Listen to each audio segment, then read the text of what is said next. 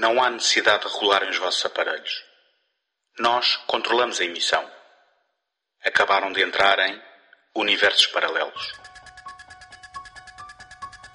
Neste programa mensal do segundo take, o António Araújo, o José Carlos Maltês e o Tomás Agostinho exploram fantásticos universos de autor, cinematográficos e não só.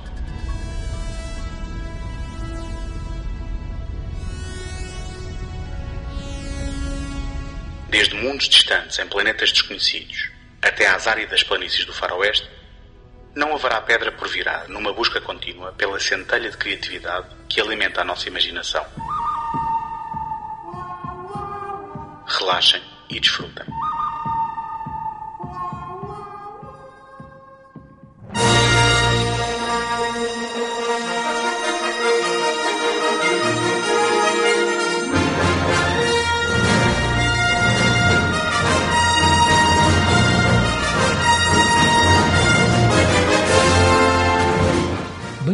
Nosso episódio de Natal.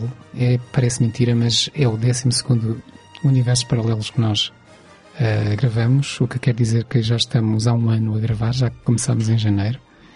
E, e aproveito uma brincadeira que fiz aqui há, há uns tempos, quando escrevi para, para a Take Cinema Magazine uma crítica a um dos filmes de Star Wars, não lembro qual, que dizia que hum, Star Wars é como Natal. Uh, porque nós falamos do Natal sempre com nostalgia, aquela coisa que, que antigamente é que era bom, agora já não é bem assim, temos sempre críticas ao Natal porque somos mais cínicos, ou porque as outras pessoas são mais cínicas, e, e depois estamos sempre à expectativa ao próximo. E eu acho que, que é um bocado isso que está a passar com o Star Wars, e, e para for, for, formar um laço ainda mais forte entre o Star Wars e o Natal, outra coisa em que nós pensamos no cinema quando pensamos em Natal é a Disney. E então, o que fazer se não juntar Star Wars e a Disney? E é para isso que aqui estamos hoje, para ver como é que o Star Wars e a Disney se juntaram, o que resultados deram. E por isso estamos aqui com o Tomás. Olá. Eu, o António. Olá. E é mesmo por aí que eu começo. Quando vocês uh, ouviram ou leram, hoje em dia lê-se mais do que se ouve, uh, leram que a Disney tinha comprado a Lucasfilm e que isso significava que viria aí uma enxurrada de filmes de Star Wars. O que é que vocês pensaram e o que é que, que, é que acreditaram que ia acontecer?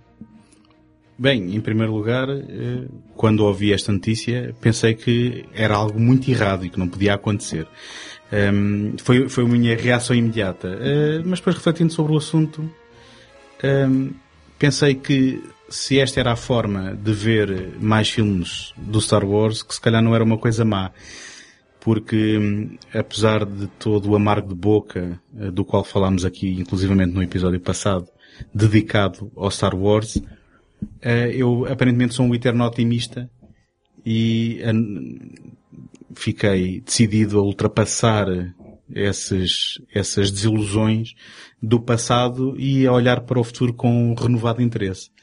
Um, na altura foi uh, mais uma vez anunciado mil e um projetos, eh, também o bom senso vai-nos dizendo que depois nem tudo isto se concretiza, mas o, o interesse principal seria mesmo a continuação daquilo que é a saga central um, ehm, e que nós tanto tínhamos ouvido o Lucas a prometer também, um, ehm, quando falava das, de, dos seus nove ou doze episódios, um, ehm, mas pelo menos nove era, era algo que era sempre falado e que nunca se concretizou e obviamente com é, o envolvimento dos atores originais, do, do, do trio original pelo menos, é, pensou-se que, ou eu pensei que, poderia haver aqui uma oportunidade para vermos então mais filmes com um selo de, de qualidade e com uma preocupação com aquilo que é o canon do Star Wars e esses atores obviamente trariam credibilidade e ligação com esse com esse passado.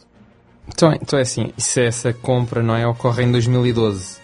Eu desse ano de Star Wars a única coisa que eu me lembro são duas coisas. Se calhar três.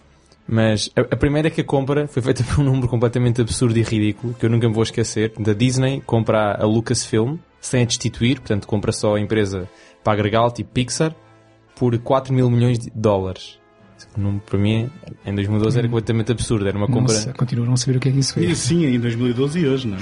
Não, hoje já, já tem havido compras maiores. Quantos dizer, Ronaldos é parece- isso? Exato, 4, portanto, 4 mil milhões de dólares. Eu.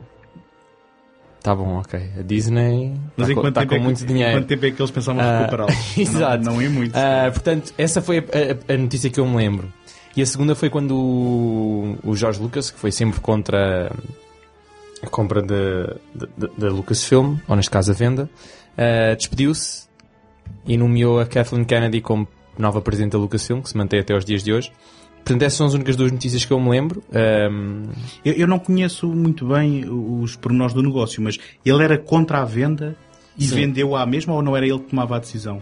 Não, eu acho que, quer dizer, apesar de ele ser presidente, eu acho que ele não pode simplesmente dizer não. Acho que, quer dizer, acho que deve haver mais gente, deve haver aqueles consórcios e aqueles, aquelas boards, não é? Sim. Aqueles grupos de Uma direção. administração. Exato. O que me E, pareceu na altura é que ele próprio ficou farto de dizer que não e sim, é, Foi mais forte que ele. Foi ressentido. Por isso é que, depois é que ele disse, pronto, ele disse, ah, então se foi vendido, vou-me despedir. Tanto que se despediu, mas disse que ele é que tinha direito a nomear quem é que seria a próxima pessoa. Eles lá permitiram, que- não sei, lá permitiram, quer dizer, que ele deve ter sido de género. Bem, damos-te aqui um grupo, tu dizes-nos mais ou menos quem é que estás a pensar e nós dizemos sim ou que não.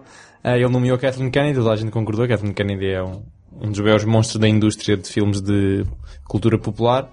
Ah, Há, há muito associada à produção de filmes de Spielberg, não é? Spielberg, Lucas, Scorsese, ela teve, teve mão em tudo que foi dos filmes mais bem vendidos da história. E daí ela é a produtora. É, é- é- Sempre. É um dos nomes em conjunto, já agora com o Frank Marshall, que Sim. é o seu marido, também produtor e também ocasionalmente realizador.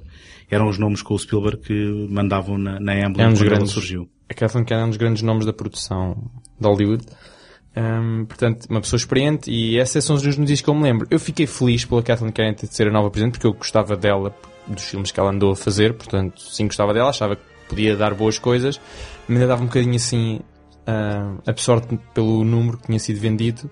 Mas, porque depois, a verdade é que 2012 não significa nada, nem 2012, nem 2013. Só se começamos a ver frutos em 2014 com as novas bandas desenhadas, com, a, com, a, com o término do Clone Wars e com a estreia do Rebels. Porque já em 2013 as coisas ainda estão a funcionar pré-Disney. Ainda havia bandas desenhadas a sair pela Dark Horse, por exemplo. Ahm, o- sim, os projetos que estavam em curso foram Exatamente, acabados, Me- mesmo aquela grande mudança do que o canon deixa de ser canon e passa a ser Legends Sim, está a ser em 2014. em 2014. Portanto, os frutos dessa venda só se dão em 2014. Portanto, 2012, 2013 para mim foi de género. Ma- Mas, Está bem, será que vai acontecer alguma coisa? Ou será que compraram só porque, quer dizer, queriam comprar? Estou para ver. E foi isso. to- to- todas essas propriedades e, e que terá muitos fãs também e muitos consumidores, no entanto foram eclipsadas pelas notícias de novos filmes a continuar a saga. Não sei se concordarão.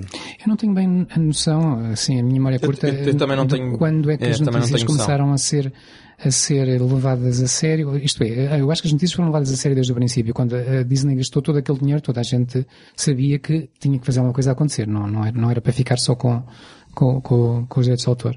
Eh, agora, quando é que começaram a surgir ideias concretas sobre os filmes? Já não me lembro se foi logo em 2012, 2013. De qualquer maneira, penso que toda a gente, toda a gente percebia que os filmes estavam a mexer e iam acontecer. Eh, e depois o que toda a gente percebeu também, principalmente quem segue o universo Star Wars mais, mais, mais afincadamente, é que aquilo que o Tomás acabou de dizer, que fo- foi logo pensado fazer uma tábua rasa de todo o outro material que não eram os filmes, eh, que era, que era hum, aquilo que, que se chamava o universo expandido, como nós aqui temos vindo a falar, e já agora, para quem nos ouve, ficam a saber que os dois episódios anteriores neste momento deixam de ter validade, porque eh, nós, eh, tal como a Disney, vamos esquecer tudo aquilo que dissemos. Vamos limpar o cano do, do universo paralelo. E, e então o que, o que a Disney decidiu foi que a única coisa que ficava como sendo história de Star Wars eram os seis filmes e o Clone Wars. Eh, tudo o resto, pronto, varria-se para debaixo do tapete, todos os outros personagens, todas as outras histórias, na verdade é como se não tivessem existido. Mesmo o especial de Natal, tão apropriado nesta altura? Epá, eu acho que o especial, ao contrário, António, eu acho que o especial de Natal tinha sido logo fora Nunca de foi. canon. Nunca foi. logo no, no dia 1 de janeiro do ano seguinte. Ehm, Se bem depois, que já, já me viram aqui a defender o especial de Natal. Sim, sim. Portanto- Nós já vimos coisas eh, muito chocantes aqui nesta, Ah, neste estúdio de gravação. já aqui andei a defender o especial de Natal, a série dos Ewoks. mas olha que os Ewoks vão voltar hoje, portanto, guarda-te. Ah, exatamente. Eles lá Eh, sabiam que não deviam excluir esses, essas séries. E depois, com este, com este, com esta saga de, de, de fazer tábua rasa das coisas, que agora tem um nome, não é? Em cinema, eu não sei quando é que o nome começou em cinema, mas agora toda a gente ouve falar muito nisso, que é o reboot. De repente, diz-se assim, aquilo que estava para trás afinal não conta porque há um reboot. É, de- desde cá a saga Halloween que esses termos foram inventados todos. É? Eh, quer dizer, eu estou a brincar porque se calhar o Halloween é a saga que eh, reúne o maior conjunto de coisas que pode haver. Eh, a sequel, reboot, agora já há o re-sequel, Remakes. remakes, eh, enfim. Mas Eu acho que há reboots dizia- desde que as pessoas se aperceberam que dá que uma saga tem um certo ciclo vital. Quando esse ciclo acaba, Uhum. podemos fazer um novo e vamos buscar imenso dinheiro de novo so- com exatamente a mesma história e o mesmo conteúdo. Disso não tenho dúvidas. A minha Portanto- pergunta era mais sobre a palavra. Quando é que ela começou a ser usada? Isso é que eu não sei. Eu também não te consigo eh, apontar, se calhar, quais eh, foram as propriedades em que isso começou a aparecer. Só que eu, eu diria que hoje em dia está mais na moda aquilo que também já se chama o re-sequel do que o reboot. Onde se fazem eh, filmes que se dizem ser sequelas do filme original, mas que depois, na verdade, se calhar levam o mesmo título e que fazem quase Sim, um sim. reboot, sendo ela uma sequela narrativa e, portanto, a coisa ainda se complicou mais desde então, mesmo não sabendo quando é que isso E apareceu. sabes quem é que eu estou a ver a preparar-se para isso? É a Disney fazer isso com o Alien. Uh, muito possivelmente, até porque uh, nós sabemos dos resultados de bilheteira dos últimos filmes e ainda agora falámos do Halloween, uh, nós tivemos agora em outubro um- um- uma sequela que ignora coisas pelo meio, mas que se chama Halloween e que, no entanto, faz a continuação do primeiro filme. Enfim, é uma salganhada que nem valia a pena, tanto, se calhar, estar E com o tanto que eu trabalho. achei curioso foi que, que a pessoa que é chamada para comandar esta nova aparição da, da, da, da Lucasfilm, eh, em termos de produção, é o o J.J. Abrams, o qual também fica famoso porque, mais ou menos na mesma altura, está a pegar, um pouco antes, está a pegar no, no Star Trek. Onde é, o que é que ele faz quando chega ao Star Trek? Um reboot. E, Mas deixa-me deixa interromper-te, peço desculpa, porque o Star Trek se calhar é um dos melhores exemplos disto que temos estado a falar dos últimos tempos, porque aproveita a possibilidade de- da viagem no tempo dentro desse universo para fazer algo que não negando tudo para trás, abre espaço para novas aventuras com novos atores. Sim. E foi das mais inteligentes que fizeram até hoje. narrativamente funciona, claro. Mas, Mas já agora, o J.J. Abrams já tinha feito o primeiro e não sei se quando é anunciado tudo isto ainda estava a concluir ou iria fazer o segundo Star Trek. penso que sim. Sim. Eu acho que o primeiro Star Trek é 2009. 2009. O primeiro do, do, do Sim, Abrams. sim, É exatamente. 2009. E o segundo 2011, 2012. Portanto, foi por volta dessa altura Portanto, do eu acho que ele já tinha estar feito... a trabalhar nos dois ao mesmo tempo, nos dois projetos. Acho que ele... Pois, deve ter sido... Nos dois projetos, portanto, o segundo Star Deve ter Trek sido... e o novo Star Wars. Deve ter sido Star Wrath of Khan. Deve ter sido esse. o. Wrath of Khan, que não se chama assim, mas eh, vai, Mas eu- vai dar ao mesmo. é? Exato. É o, é o Into Darkness, é uma Sim. coisa assim, não é? Sem, sem, sem dois pontinhos, o que é também confuso, Exato. mas, mas siga. Mas eu dou-lhe o nome que eu quiser. E pronto, então temos o J.J. Abrams na- no, no Star Wars. Ah, e aquilo que, claro, cronologicamente, a primeira produção que, que, que saiu cá para fora foi o, a série ah, Rebels. Mas vamos começar então pelos filmes.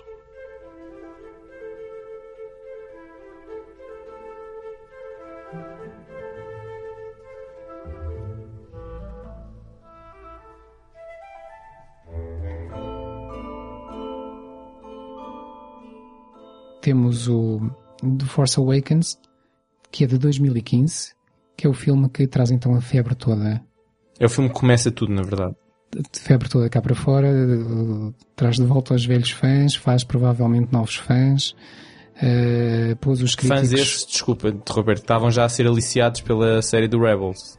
provavelmente, Aquilo já, já, já estava tudo planeado. pôs os obviamente. críticos a bater no filme, pôs muita coisa a acontecer, pôs muito merchandise a vender, e se o Lucas foi o inventor da história do merchandise ligado ao cinema, se calhar nem ele esperava que hoje, em dois, hoje, em 2015, que é quando sai o filme, as coisas ainda estivessem tão, tão mais eh, lucrativas do que em 77. E, mas pronto, o que nos interessa aqui mais é o filme. Quem quer começar a defender ou a bater Só- o filme? Só, só uma coisa. Não foi esse filme do Force Awakens que gerou muito mais dinheiro através de merchandise do que vendas de bilheteira?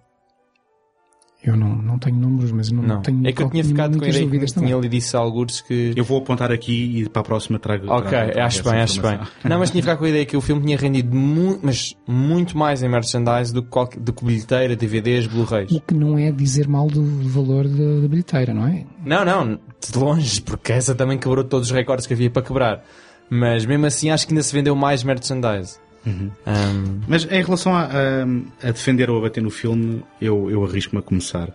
E ainda assim, daquilo que disseste, José, eu penso que os críticos dividiram-se entre o bater e também eh, o defender, penso eu. E, e parece-me que é, eh, digamos, um reflexo mais ou menos eh, verdadeiro daquilo que aconteceu com o público em geral, se calhar com alguma inclinação para, mesmo os que batem, dizerem, mas ainda assim não será eh, muito mau. Agora, ehm, eu pessoalmente eh, sou um fã do The Force Awakens, eh, mesmo reconhecendo que o que estamos aqui a fazer é uma muito óbvia eh, colagem àquilo que foi o formato do, do, do filme original. E eu parece-me que isto ehm, é perfeitamente planeado, e chamem-lhe cínico se quiserem, porque ehm, haveria que ehm, conquistar aqui todos aqueles fãs da trilogia original que se tinham afastado dela pelas prequelas do, do Lucas. E eh, sendo ou parecendo um contrassenso que estamos aqui a dizer vamos tentar esquecer aquilo que foi os filmes seguintes que o próprio autor fez, eh, na verdade esse era um desafio do Abrams, era conseguir recapturar algum do espírito e, e pelo menos voltar a dar aquilo que os fãs queriam. Nesse sentido, se calhar, o pêndulo ehm, balançou demais para o lado oposto, eh, no sentido em que se fez uma estrutura de filme que pode ser apontado quase como um remake estrutural ehm, ao primeiro. Ehm, ainda assim, ainda assim, eu acho que aquilo que acabou por eh, salvar, se é que precisava de salvamento, esta, este argumento que contou com o Lawrence Kasdan, e eu lembro que o Lawrence Kasdan tinha participado no argumento do Império Contra-Ataca e depois do Regresso de Jedi, ehm, e portanto tinha sido um grande obreiro daquilo que foi a trilogia original.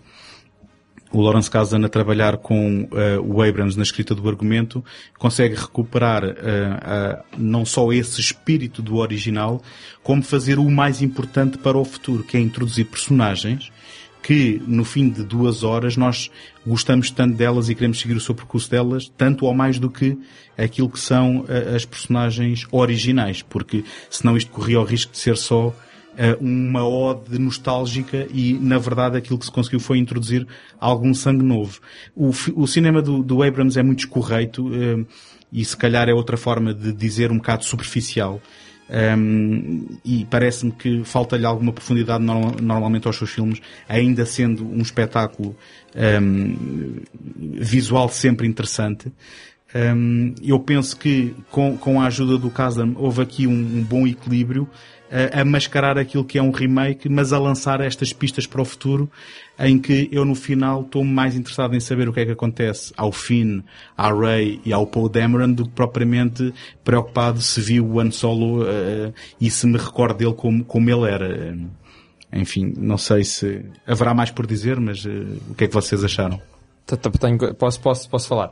Ah, mas só para dizer uma, em relação, estavas há bocado a falar de, de resgatar ou de salvar os fãs antigos tinham sido alienados pelas prequelas e daí ah, simular uma estrutura semelhante à do quarto. Mas também, não é- também acho que não é só para eles, acho que também é só para aqueles fãs que nunca viram nenhum filme da Star Wars. Um, e acho que do ponto de vista dos produtores, eles tentaram replicar uma fórmula que está mais do que estabelecida. E é tipo, gente, para que é que vamos estar a inventar a roda quando esta claramente funcionou à primeira? Portanto, vamos, vamos replicar e talvez funcione agora. Portanto, eu não tenho qualquer problema, não tenho qualquer problema com com a cópia estrutural do, deste, do set com, com o 4, porque o que interessa são histórias diferentes, quer dizer, são personagens diferentes, é como estavas a dizer, tu vais buscar inspiração, vais depois estar preocupado com personagens diferentes, já não deixas de estar preocupado com, o- com o Han Solo, com a, com a Leia, com o Luke, que é inexistente no, no sétimo, Um, e vais estar preocupado, e lá está, com o Finn, com, com o Finn, com a Rey, com o Paul Dameron, e acho, acho que isso é, é o centro daquele filme. O centro daquele filme é, ok, vocês têm aqui uma estrutura que vocês todos conhecem, mas no entanto são personagens novos para vocês acompanharem durante mais 4 ou 5 anos para da vossa vida. E acho que isso é, isso é o importante de- desse filme. Eu, hum, Eu por acaso tomei conhecimento, tomei conhecimento mais sério deste filme numa das tais, numa daquelas Celebration que nós já tínhamos falado da Star Wars Celebration no, no último episódio sobre Star Wars. E eles, eles organizaram a primeira desde há muitos anos, acho que a última tinha sido em 2008 e voltaram a organizar uma agora em 2015. Acho que essa foi a primeira e foi quando eles lançaram o primeiro trailer do, do Force Awakens. E eu lembro-me que aquilo foi um alarido completo, não só lá na, na sala de, lá no anfiteatro onde eles anunciaram isso, as pessoas passaram-se completamente, acho que havia pessoas a escalar pelas paredes, mas eu lembro que, eu, eu lembro-me que em Portugal eu vi isto numa sessão especial no Colombo, um, estávamos todos completamente doidos porque era aquele sentimento de uma coisa que estava há muito tempo esquecida, portanto, muito, muito antes do filme sequer estrear, as pessoas já estavam completamente a bordo, a bordo da, da febre Star Wars. Portanto, obviamente isso cria enormes expectativas e é difícil manter essas expectativas. Não, é impossível ter um filme que mantenha expectativas altíssimas. Havia fãs que estavam, quer dizer, há 30 anos à espera de um filme verdadeiramente Star Wars, nomeadamente aqueles fãs estavam a dizer que ficaram decepcionados com as prequelas, estavam há 30 e tal anos à espera de um filme, portanto as expectativas estavam mais altas, era impossível. Portanto, isso talvez também tenha contribuído para, para alguma das reações mais negativas, é o facto de as expectativas estarem tão altas. Obviamente depois há um choque com a realidade que não, basicamente não, não, não se alinha com as expectativas. Mas eu com isso não tenho, eu não tenho qualquer problema com o filme, quer dizer, tenho um problema ou outro, mas eu vibrei muito com o filme. Uh, o filme é, o filme é bastante nostálgico, mas ao mesmo tempo é bastante novo, é bastante fresco. Porque lá está, porque apresenta personagens com os quais, como estava a dizer António, nos preocupamos ao final daquelas duas horas e meia, quase três. E eu acho que esse é o papel principal daquele sétimo filme e acho que o cumpriu na perfeição. Eu, eu não concordo completamente com a parte dos personagens com, com quem nos preocupamos, porque, por exemplo, eu não, não, não me preocupei muito com o Finn. Foi um personagem que eu não gostei muito, mas, mas pronto, isso são, são gostos. Olha, encontramos um. Exato. uh, mas, uh, pois, agora podíamos pegar nisto também de, de, de um lado mais, mais, mais uh, picuinice, de, de o que é que resultou melhor, o que é que resultou pior, não sei se queres querem oh, oh, José, se eu fui picuinhas no último, por favor, ser picuinhas neste, é? Uh, bem, já, vocês já falaram na, na, na, naquilo que chamaram o remake estrutural, portanto eh, era, era principalmente aquilo que eu ia falar. Eu, eu, eu, na altura não, não, não fiquei muito agradado com, com essa ideia porque pensei, oh, oh, oh que raios, então com tanta coisa, que se, com tantas histórias que se podem tentar contar, vai-se tentar contar a mesma. Uh, não tô, eu, eu compreendo porquê. Eu concordo com o Tomás, sei, sei que, que Com alguma sorte no segundo eles mudam completamente e as pessoas vão recebê-lo mesmo bem. e, e, sim, tu estás a dar razão a, a, a esta, a esta ideia e, e, com certeza tens toda a razão. Agora, eu quando vou ver um filme não me preocupo com a produtora nem com o que, é que os outros fãs pensam, preocupo-me comigo. E, e, neste caso, não, desta vez sou eu, António, não tu, que, que vou trazer para aqui as expectativas e dizer que não, não cumpriram as minhas expectativas. Lá está, porque estavam altíssimas. não é uma questão de estarem altas ou baixas, é, é, é uma questão de percurso, uma questão de caminho. Eu não queria que eles fossem por aqui. Uh, simplesmente. Não queria que repetissem a fórmula. Não queria que repetissem a fórmula, queria conhecer uh, novas histórias e, e, pronto, as histórias são novas, obviamente, mas que trouxessem mais sem ser começarmos num planeta deserto, uh, onde temos alguém cujo sonho é, é, sair dali um dia, alguém que Sem não pais. conhece os pais uhum.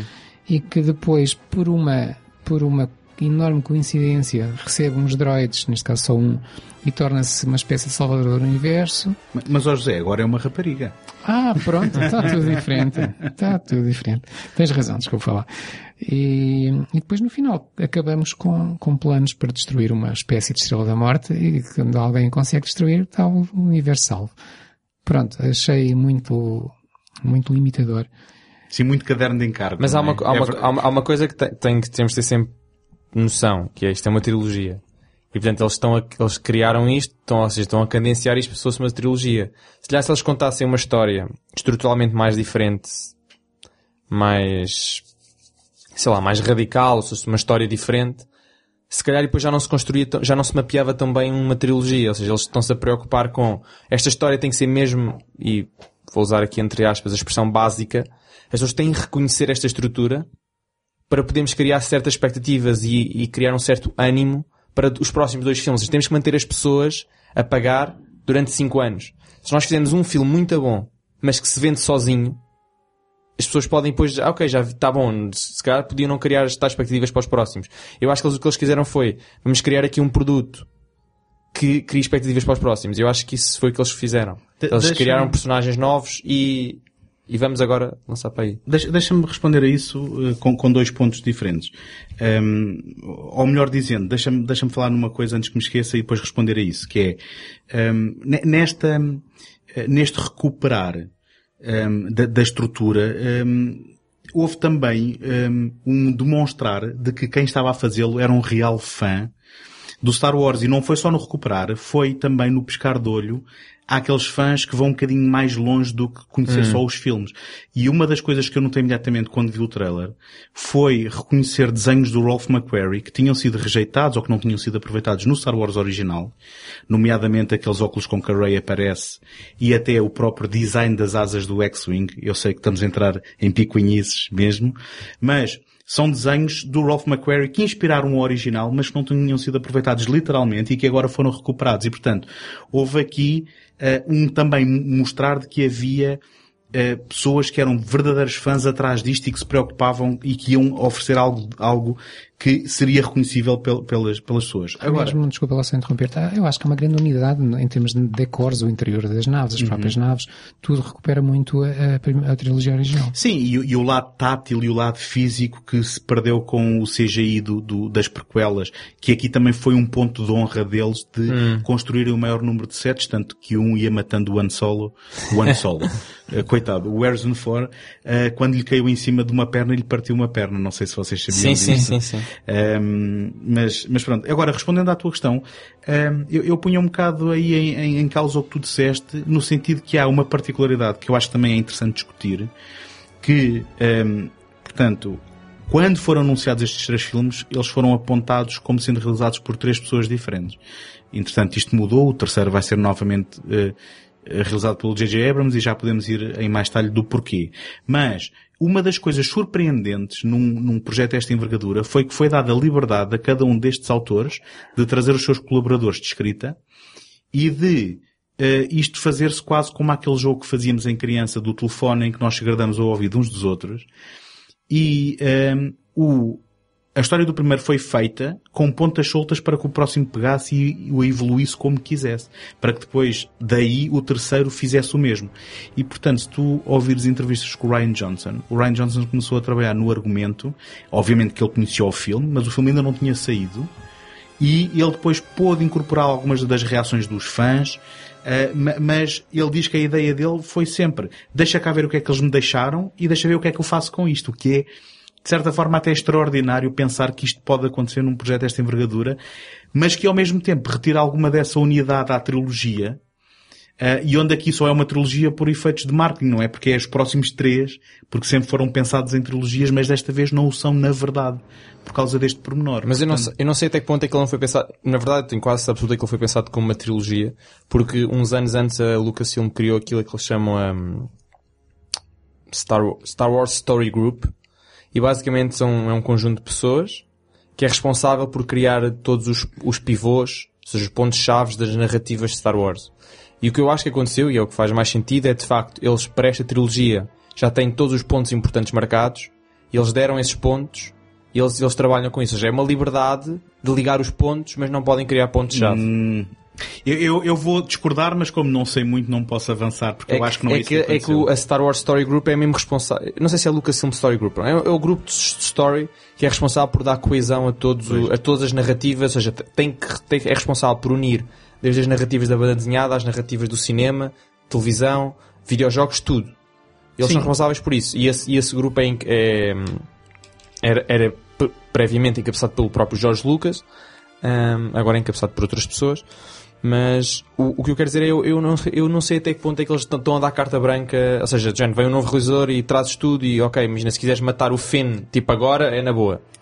Eu, Ah. eu, obviamente, eu acho- Eu voto nessa. Ai, não era para. eu não, eu, eu- Acho, a- a- acho que não, até porque, até porque a Disney tem mão forte, a própria Kathleen Kennedy é conhecida por ter mão, mão forte nas produções. Portanto, eu acho que é um intermédio. Eu acho que eles deram os pontos-chave. Um, olha, um bocadinho à semelhança do que o George Martin fez com o Game of Thrones. Portanto, ele ainda não tinha escrito os livros para as temporadas mais recentes. Ele disse, ok, estou-vos a dar estes pontos-chave, e vocês podem fazer o que quiserem, mas têm que uni-los. Eu acho que está a acontecer o mesmo nesta trilogia da Star Wars. Eu só, eu só comento sabendo, eh, e não vou comentar o que não sei, mas daquilo que eu ouvi de entrevistas com o Ryan Johnson, e se calhar estou-me a adiantar a falar do segundo filme, mas ehm, ele teve total liberdade, segundo o próprio, portanto agora se tiveres que negar, tens que o negar a ele e não a mim. Ele teve total liberdade, e eu acho que vendo o segundo filme, é óbvio que houve coisas que foram metidas ali para ele aproveitar, e algumas delas ele até deitou fora, na minha opinião, mas já podemos entrar em detalhes Não, mais à frente. podemos entrar no segundo filme, mas eu acho que o segundo filme segue uma, uma linha bastante linear do primeiro. Acho que não, é, é muito menos disruptivo do que as pessoas possam pensar.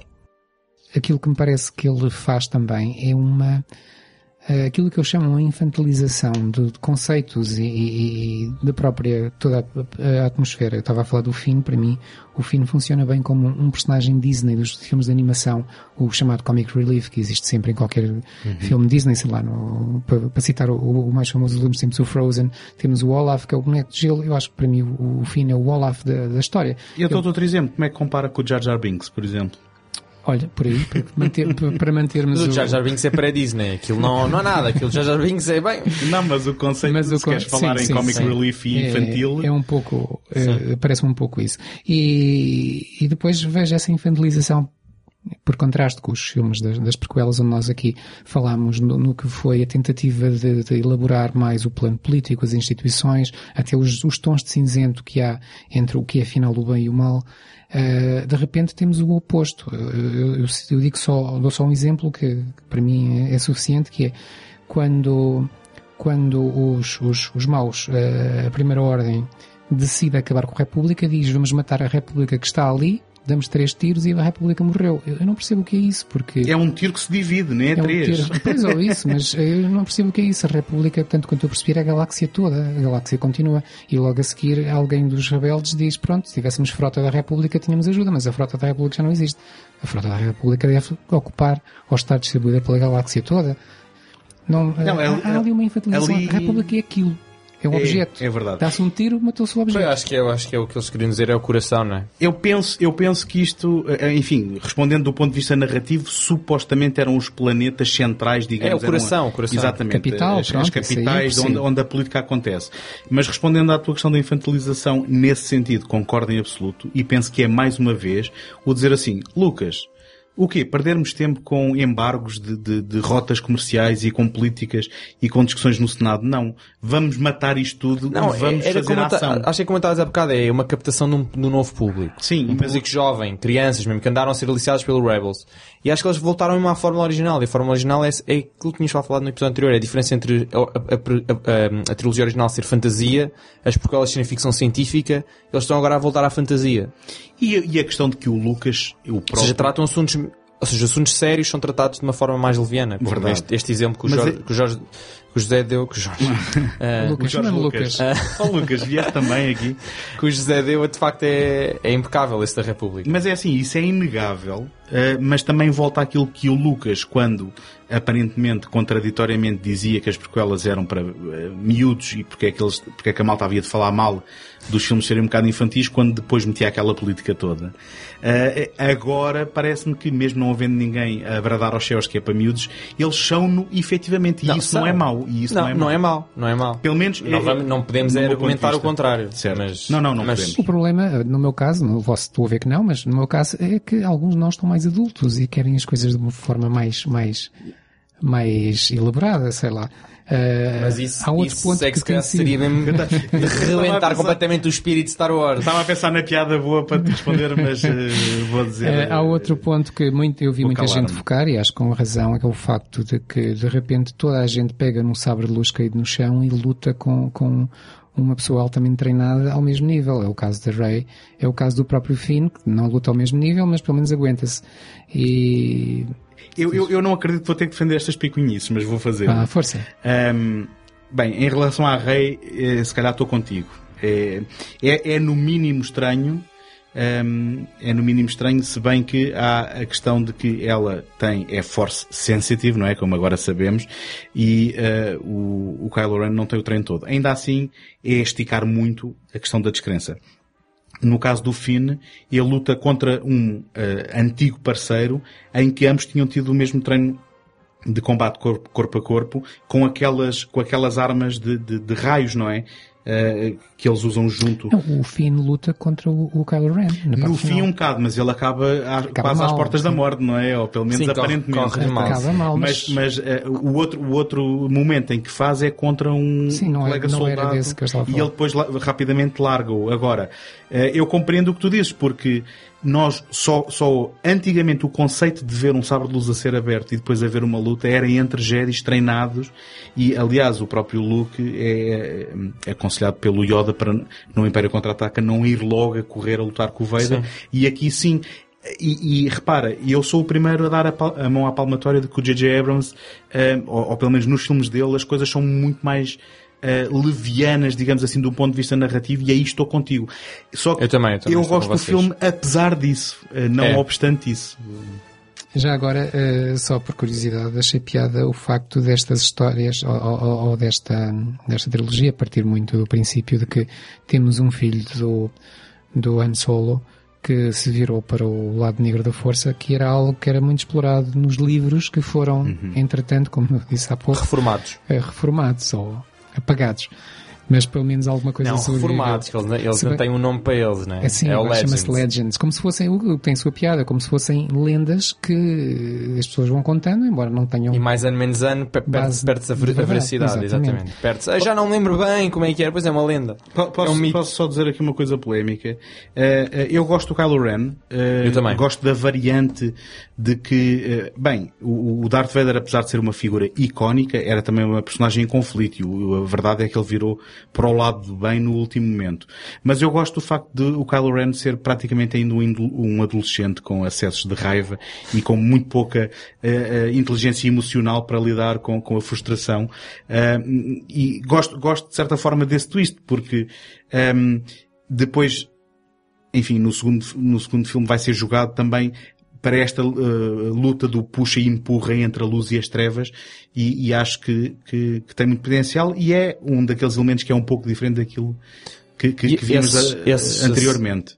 E esse acesso de raiva que estavas a falar do Kylo Ren, e na verdade isto é uma característica comum ao, ao longo do filme, o filme de facto é muito leviano e muito cómico esses acessos normalmente são associados a situações cómicas. É exemplo, eu lembro de uma situação em que ele está lá com o Sarluz a rebentar ali a sala, a cela, e, e a dois soldados estavam, estavam a caminhar e depois, oh, oh, nem pensar e voltam para trás. Exatamente. Uh, mas... Portanto, o, o, filme todo, é esta trilogia, uh, mas este filme em especial, tem todo um tom muito humorístico, muito cómico, que os outros nunca tiveram. Uh, sim, sim. O, a, por exemplo, a personagem do Finn é mesmo um comic relief. Enquanto o Jar Jar Binks acho que é mais uma anedota, este aqui é mesmo um comic relief. Ou seja, tem situações em que é suposto ser mais sério, mas de vez em quando aquilo parece que vamos relaxar um bocadinho, contamos aqui uma espécie de anedota, rimos, achamos eu... piada e avançamos. Quando Mas ele explicar... consegue ser sério, não é? Portanto, por exemplo, quando ele está a lutar com o Kylo Ren, ninguém se está a rir. Uhum. Não é? Uhum. O Jar Jar Binks não, aquilo tinha sempre piada, mesmo como ele lutava. Ou nunca tinha piada. Ou nunca, Ou nunca tinha, tinha, piada. Pronto, exatamente. Uh... É que eu ia dizer que tinhas explicado bem e agora estragaste tudo. Mas era suposto ser cómico. Uh, agora aqui o filme todo, o filme todo é, lá está, é uma característica de facto dos filmes de Jar, é muito leviano uhum. e tem um tom muito humorístico.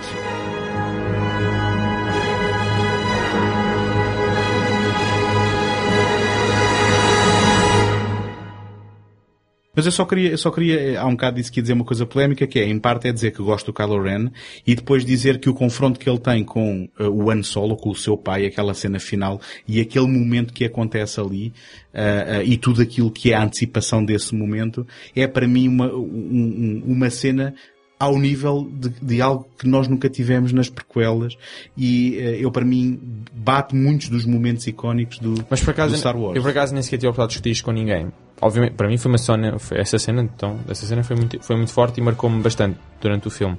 Mas, eu não, será que quem nunca tivesse visto os filmes, ou seja, que não conhecesse o Han Solo, se também desencadearia uma reação forte ou não? Não ou seria tão, igual. Não eu acho tão forte acho que não é possível, mas forte.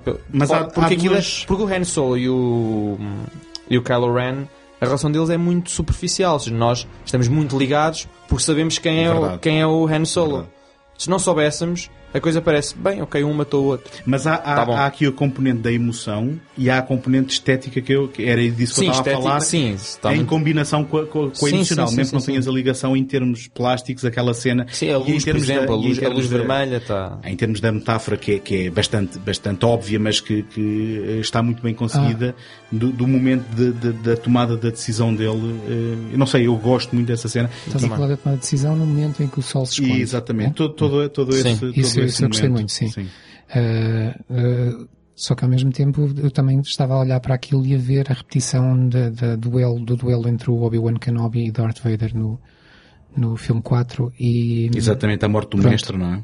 e pareceu-me pareceu mais uma vez o, o pisar caminho conhecido. Uh, depois, uh, Mas por, que- por acaso, não sei até que ponto. Desculpa interromper-te, mas só estava a falar dessa da, do Obi-Wan. Porque o, o Han Solo é apanhado desprevenido. Ou seja, ele. ele o, o, a, a Sim, é aceitação- uma dinâmica diferente. Era- aceitação mas que era mesmo isso que eu ia perguntar, porque há um diálogo que eu já vi várias vezes e mesmo assim continuo a não conseguir perceber bem o que é que se passa ali. Em que o, o Kylo Ren diz, isto é muito difícil, eu preciso da tua ajuda. E o Solo diz-lhe, ok, o que precisares eu estou aqui para ti. E depois ele mata-o.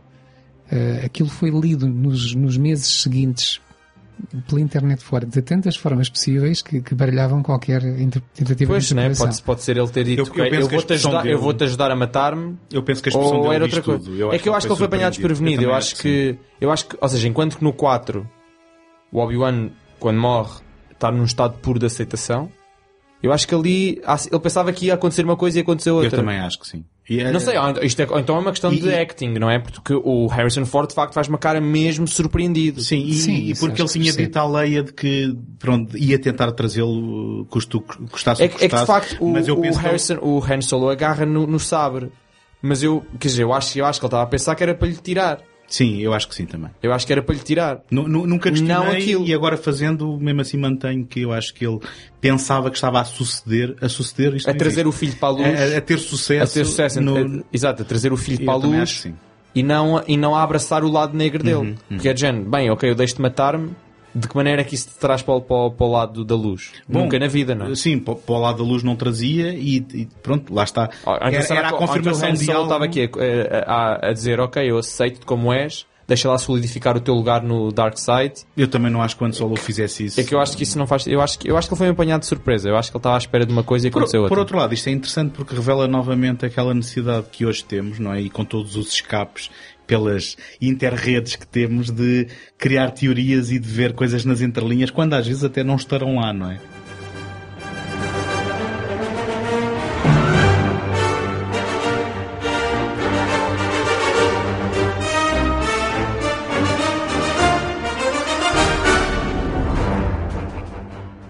Entretanto, chega a 2000 e...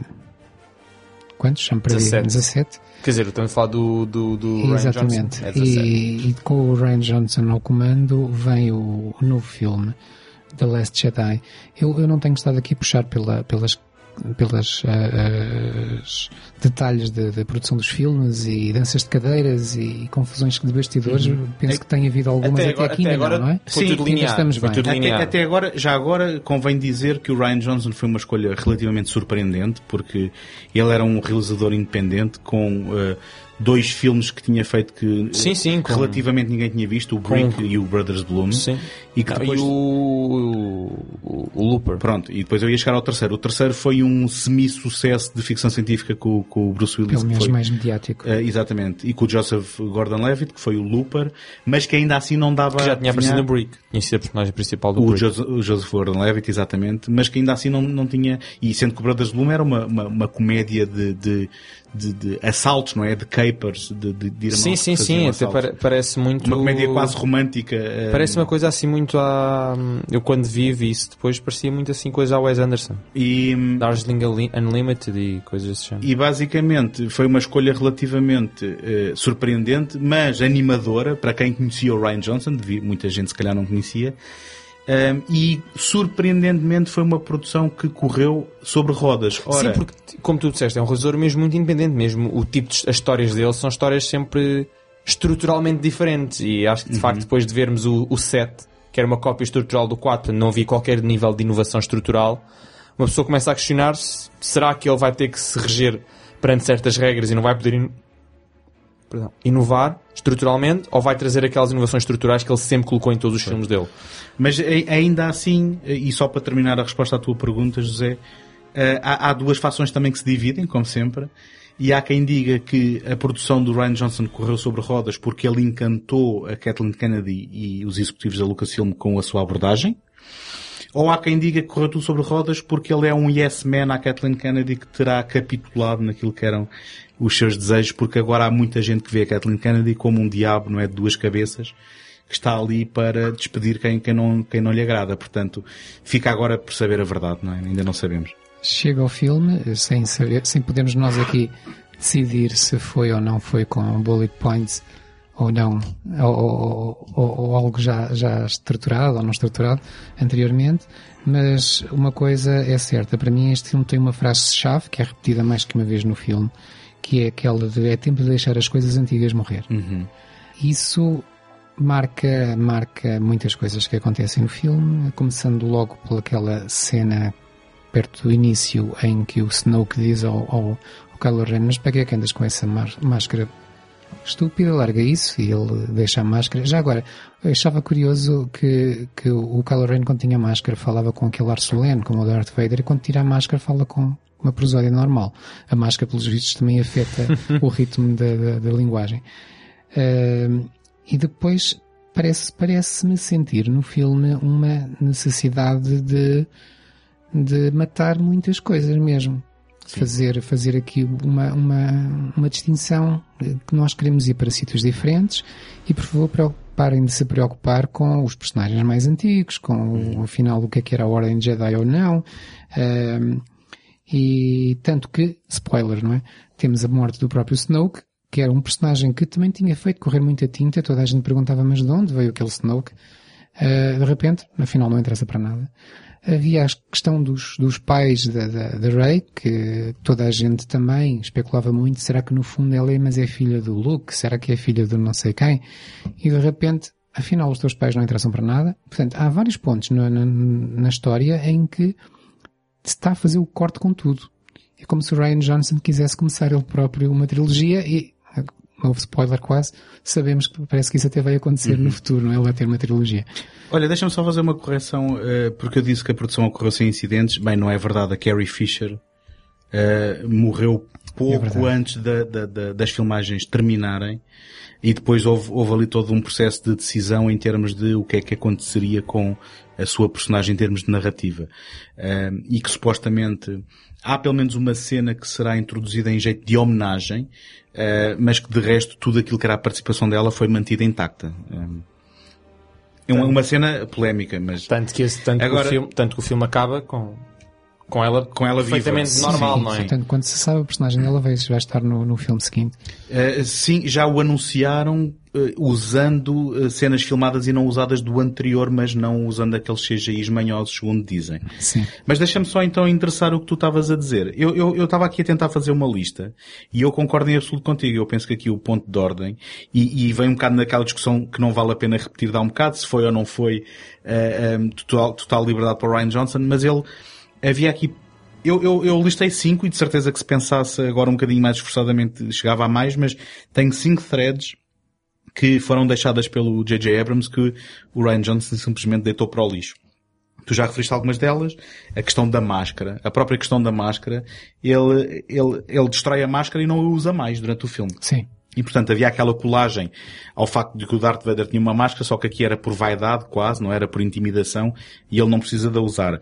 A questão do Snow, como tu já disseste muito bem, a personagem da Mascanata, que é uma inutilidade no, no Last Jedi e parece-me que só está lá uh, para, para dizer que esta personagem não se foi embora, não é? Numa cena de disposição a dizer onde é que eles poderiam encontrar o, o tipo que decifrava os códigos. Um, todo o mistério de onde é que apareceu o sabre de luz do Luke, que no Force Awakens a Mascanata diz isto é uma história para mais tarde e que aqui nunca é tocado, nunca é explorado. E depois se calhar o mais importante de todos, como tu também já disseste, os pais da, da Rey, que vem também novamente para a questão de uh, da democratização ou não da força, onde uh, o Force Awakens parecia sugerir novamente que a força só existe em certas linhagens, não é? Em que tu tens que herdar, tens que ser filho de alguém importante ou disto ou daquilo, e que o Ryan Johnson pelo menos tentou aqui, porque nunca sabemos o que é que vai acontecer no 9, mas tentou aqui dizer, epá, não é nada disso. Qualquer pessoa perdida no universo num B com um miúdo, como escravo, acaba o filme, né? Como acaba o filme, pode ser, uh, ou pode, pode ter o potencial de usar a força, e, pelo menos segundo as palavras do, uh, Kylo Ren, que resta saber se também se são verdade ou Claro, mentira, claro, pode claro. ser manipulação e agora pode ser também aproveitado como se quiser no, no terceiro filme, mas que pelo menos aqui, na, na, na versão do, do Ryan Johnson, ele diz não, os teus pais não eram ninguém, esquece isso e, e pronto, e na sequência desse pensamento do pá, vamos matar o passado e vamos olhar em frente. E, e nesse aspecto eu concordo contigo. Tu dizias que era quase como se o Ryan Johnson tivesse a começar uma trilogia nova. Eu, eu quase que tenho a opinião oposta. É óbvio que no fim do Last Jedi a narrativa principal não está concluída, só que em termos de espírito daquilo que é o filme do Last Jedi parece-me a mim um, um fechar de capítulo. Um, e, e não há um cliffhanger eh, óbvio como havia no Império Contra-Ataca em que a gente diga tem que saber o que é que acontece a seguir e como é que se vão desenrascar desta Uh, mesmo sabendo que a narrativa principal está por fechar o terceiro filme pode ser mil e uma coisas diferentes porque não há um salvamento que tenha que acontecer ou não há um ponto de onde partiram onde tenham que ir. Portanto, eu penso que é, é, é tanto um, um abrir do novo capítulo e o encerrar do anterior, o que é estranho para um capítulo 2, mas ainda assim, uh, não sei se já deu para perceber, eu sou um fã deste filme também, um, pelas razões opostas dos quais era um fã do anterior. Eu acho que isso também é muito interessante porque o Ryan Johnson veio trazer, veio mexer as águas, e veio trazer toda uma nova, uh, le- um, todo um novo leque de possibilidades no universo Star Wars que pareciam que estar a ser afunilados pelo J.J. Abrams. Vamos ver se o J.J. Abrams pega nisto e, e corre com, digamos, com o testemunho para, para bom porto, não é? Ahm, eu concordo com, com o que tu disseste. Acho que concordo com o que estava aqui a dizer. Na verdade, é que a cena de quebrar o passado, de passares o testemunho do vamos matar, vamos matar os velhos e passar o testemunho aos novos. Bem, espero que não literalmente, não é? Agora, o, Não. o arranque do terceiro era o Finn a matar a Leia. Não, li- li- li- literalmente, eu acho que o plano é mesmo esse, não é? Matarem um, um, por, um por episódio, não é? Sim, sendo que agora, Ok, vão agora ter que trazer o Lando para o matar, porque já foi anunciado que o Billy D. Williams ia entrar neste verdade. filme também. Sim. Mas se calhar aparece como papel secundário. Eu, eu, eu dá-me a sensação que eles devem lhe dar, enfim, es- especulação pura, atenção, mas eh, cá para mim eles tinham um plano para cada um dos atores para cada um dos filmes da trilogia e agora aquilo que seria o papel, vai, entre aspas, da Leia, vão ter que o oferecer ao, ao Lando. Pois, é, é se muito calhar. bem, é muito bem possível que isso Se aconteça. calhar, se calhar. Ahm, eu, eu, eu, acho, eu acho de facto que o filme segue, ao contrário do que possa pensar, acho que o filme segue a estrutura do primeiro. Ah, segue a estrutura de que, ok, nós no primeiro fizemos algo, portanto, lançámos para um mundo novo, um mundo novo, porque efetivamente é um mundo novo, é uma história nova, recontada, mas é uma história nova, com traços diferentes, personagens novos. Então agora neste segundo filme vocês vão ficar a conhecer muito melhor os personagens. Razão pela qual nós temos vários uh, subnarrativas e cada uma delas acaba por quase especializar numa das personagens principais. Portanto, nós neste segundo episódio estamos a ver quem é que de facto são estas personagens. E nós no terceiro vamos então encerrar o capítulo com, ok, vocês já conhecem bem as personagens e agora vamos fazer isto com elas. Porque a estrutura efetivamente é a mesma. Estas pessoas, eu li muito na internet que as pessoas acham que já não é Star Wars, está completamente diferente, porque já não há o bem, já não há o mal. Mas há, continua a lutar, tens um ponto A a lutar contra o ponto B, tens já, tens, há sempre uma, uma, uma catástrofe que eles têm que evitar, neste caso é aquela batalha final lá naquele planeta semi, semi, semi-ártico, semi-deserto. Um, e portanto a estrutura ma- ma- mantém-se a mesma. Há de facto a quebra com o passado, mas que começa, no, começa efetivamente, se quisermos começar, começa no primeiro com a morte do Han Solo. Portanto, não é completamente uh, caído do céu esta, esta quebra. Pode parecer forçada, mas, quer dizer, uma quebra como qualquer outra. E que agora abre caminho, de facto, eu não, eu não acho que tenha encerrado necessariamente nada. Eu acho que também não começa nada. Acho que é o, é o intermédio. Acho que continua o que se começou no 7 para acabar no 9 e se calhar acaba no 9 parcialmente. E depois seguir-se para o 10, para o 11, para o 12 e spin-offs e por aí fora. Ma- Mas deixa-me só uh, fazer mais um sublinhado um, sobre esta questão do porque é que eu digo que quase que para mim encerra, uh, digamos, um capítulo ao, ao segundo episódio. É porque um, estruturalmente ele parece condensar uh, uh, pelo menos em termos de, de daquilo que são os momentos-chave, quase um, paralelos com o Império Contra-Ataca e o regresso de Jedi. Porque tu tens, uh, em relação ao Império Contra-Ataca, aquela questão do Império estar a acossar mesmo em cima os nossos heróis, que que aqui foi um dos pontos de crítica de esta coisa das naves estarem ali e não se poderem atacar. Pronto, muita gente não gostou dessa, dessa, desse pormenor. Mas depois também há toda aquela questão em que a Rey volta para confrontar o Kylo Ren na presença do seu mestre. E há toda aquela luta com aqueles guardas e, portanto, quase que eh, em vez de, eh, se é que estávamos à espera que o primeiro reproduziu o 4, o terceiro reproduziria o quinto e o último ia reproduzir o Regresso Jedi, o Já Ryan Johnson adiantou-se, condensou os dois, os, os outros dois e disse, vá, agora façam lá qualquer coisa novo efetivamente, que é o mote. Pois, porque, eu, porque eu não acho que a, ideia alguma vez tenha sido replicar a estrutura da trilogia. Uhum. Acho que a ideia foi replicar a estrutura do primeiro, para angariar fãs velhos e fãs novos numa fórmula eh, que foi provada. Vá, e depois é suposto... Fãs antigos, vá. Ah, os velhos também podem vir, venham lá. fãs antigos e fãs novos. Mas acho que depois a ideia sempre foi, ok, nós queremos fazer a nossa coisa. Uhum. É, mas eu acho que esse filme é mesmo... Sim, mas, mas ainda assim, ainda assim, eu se calhar o que eu estou a dizer é que o, uh, o Ryan Johnson foi mais original a reaproveitar Uh, pelo menos alguns momentos e algumas Sim, uh, coisas, uh, algumas invocações Mas dos pensa, originais numa, este, numa narrativa própria. Se este, se este oitavo filme tivesse sido, ou seja, se a estrutura do oitavo tivesse sido a do sétimo, tinha alienado completamente as pessoas. Bem, ele alienou bastante, Exato. ainda assim. Pois, percebes? É, é, isso mesmo, percebes? Se já, olha, repara, se este filme vem a seguir a um sétimo que consolidou uma série de coisas e já alienou imensa gente, Imagina aquelas pessoas que estavam há 30 anos à espera de um filme e depois receber este do Rian Johnson. Tinha alienado se calhar mais. Portanto, eu, eu acho que isto é um plano uh, montado confias, há vários anos. Confias no plano? Não? Eu confio no plano. Não é assim mesmo. Acho que os spin-offs também eu, estão alinhados com isso. Eu acho que eu, eu falo deste filme um pouco, um pouco como falei das, das prequelas, que foi, eu compreendo o conceito e até de certo modo elogio o Ryan Johnson porque traz ao filme um lado mais negro, traz ao filme uh, uma, uma, distinção maior entre tons de cinzento, como eu aqui costumo dizer. Uh, há pouco, Tomás, estavas a dizer que o fãs não gostaram porque já não era tudo a preto e branco. Eu então, ao contrário, eu gosto de não, não ser tudo a preto e branco. não, eu também gosto, mas isto foi, quer dizer, foi sim, reações, sim, sim, uma reação genérica foi esta. E, só que por outro lado, eu não, não depois em termos da própria estrutura interna do filme, há coisas que eu não gosto muito ou nada. O facto de uh, tudo ser demasiado bombástico, estarem de 5 em 5 minutos estão a acontecer batalhas, explosões daquelas de acabar com universos inteiros. Uh, Falta-lhe aqui alguma da estrutura, da melhor estruturação que houve no, no, no filme anterior. Uh, onde nós percebíamos de onde é que os personagens vinham, como é que pois. estavam a ir e para onde iam. Aqui Tá, toda a gente arrebenta toda a é gente. Aqui, houve, aqui houve várias subnarrativas, não é? Sim. a certa altura acho que contava cinco subnarrativas, portanto imaginemos. E, al, e algumas supérfluas, vamos ser honestos. Muitas delas Mas mais que, que, que seriam ou não supérfluas, aquilo que mais Mas contribui para o desenvolvimento do personagem.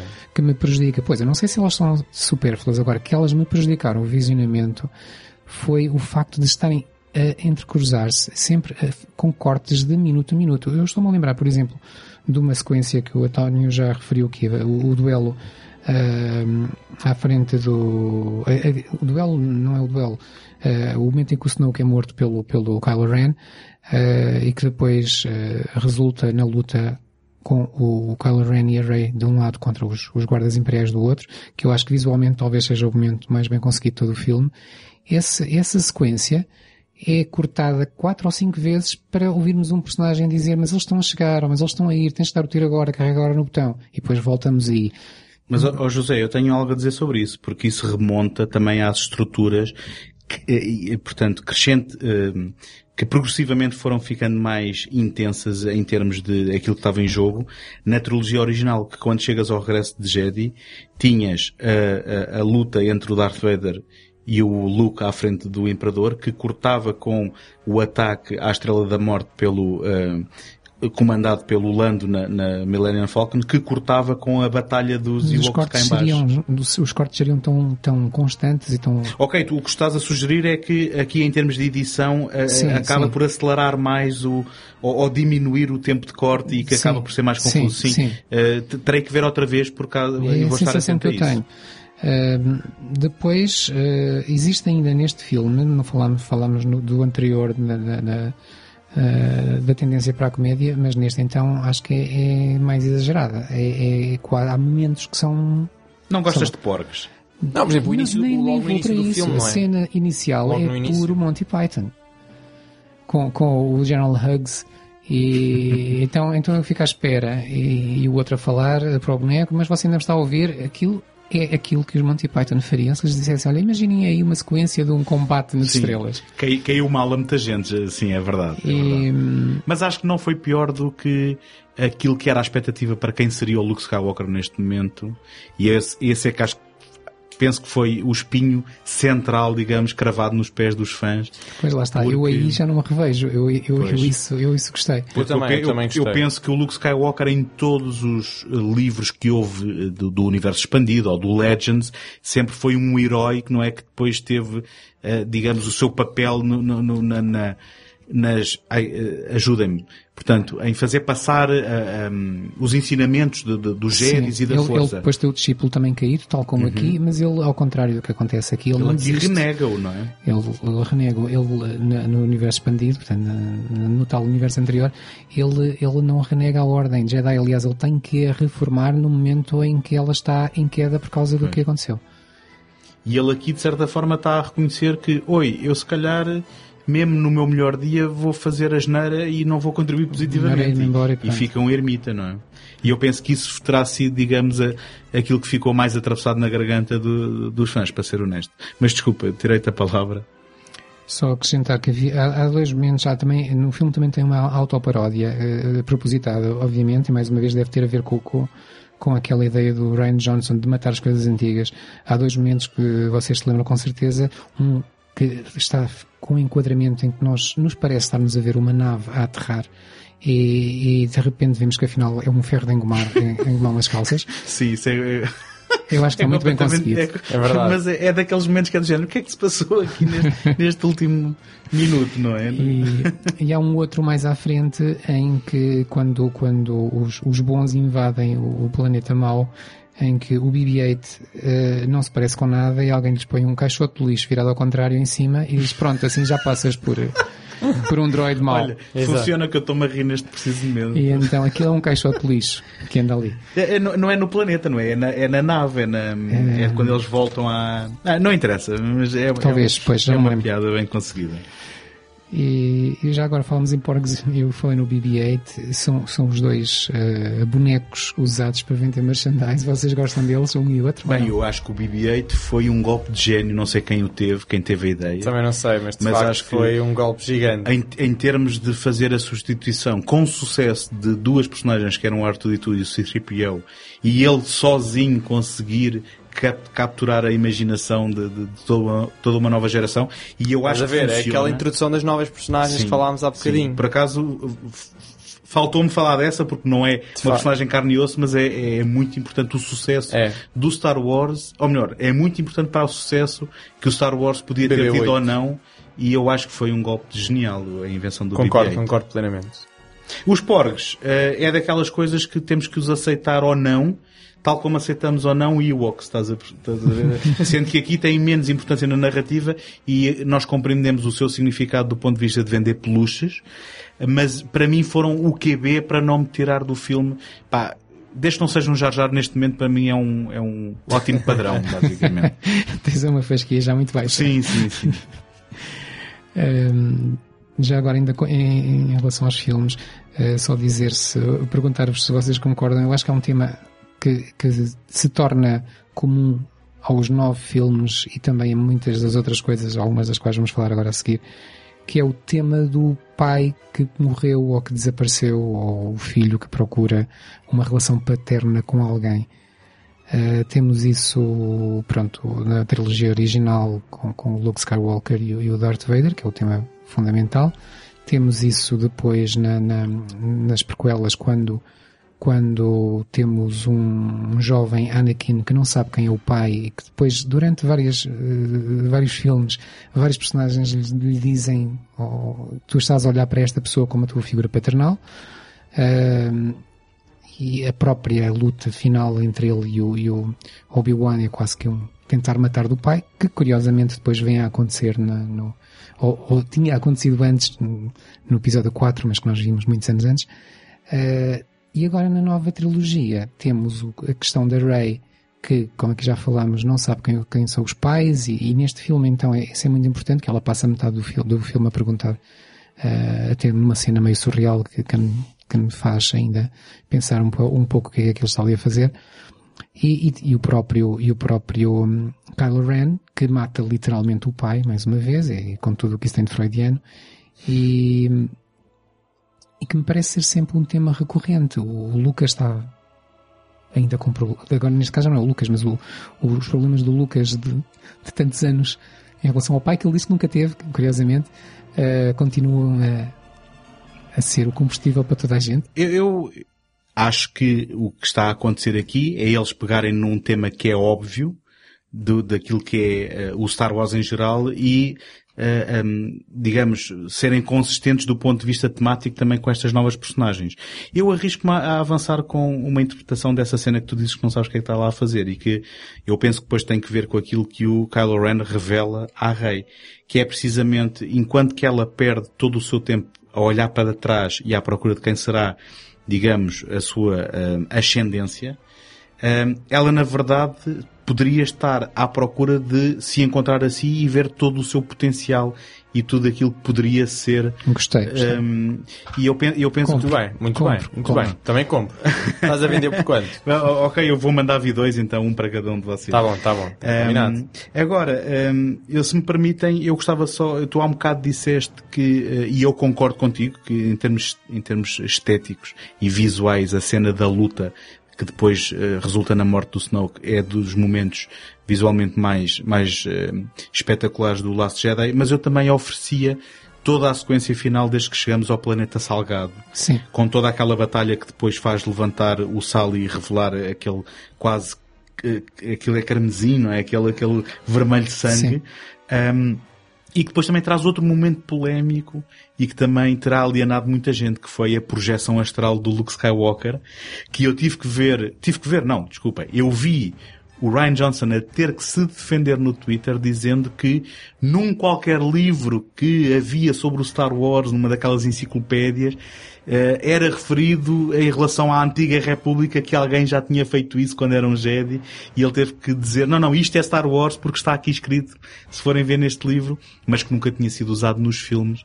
Um, e portanto, não sei se vocês têm alguma coisa a dizer sobre toda esta sequência que para mim traz momentos muito icónicos e que quase que podias fazer o, freeze frame da, da, da, imagem e emoldurar e que depois também, se tem alguma coisa a dizer sobre esta, esta projeção astral do... Eu posso dizer que para mim foi uma completa surpresa quando vi e aplaudi. Eu gostei, gostei daquela uhum. solução. Sim. E que depois. Eu gosto de ser apanhado desprevenido. Quando, quando, quando vês novamente, há aqueles pormenores, como por exemplo ela arrastar o pé na, na no sal e ela não provocar arrasto. Eh, e é portanto, há coisas que se Sim, estiveres tá, atento. Claro. Eh, e o fato de ele estar, não é? Aprumado e cabelinho cortado Sim. e de barba feita.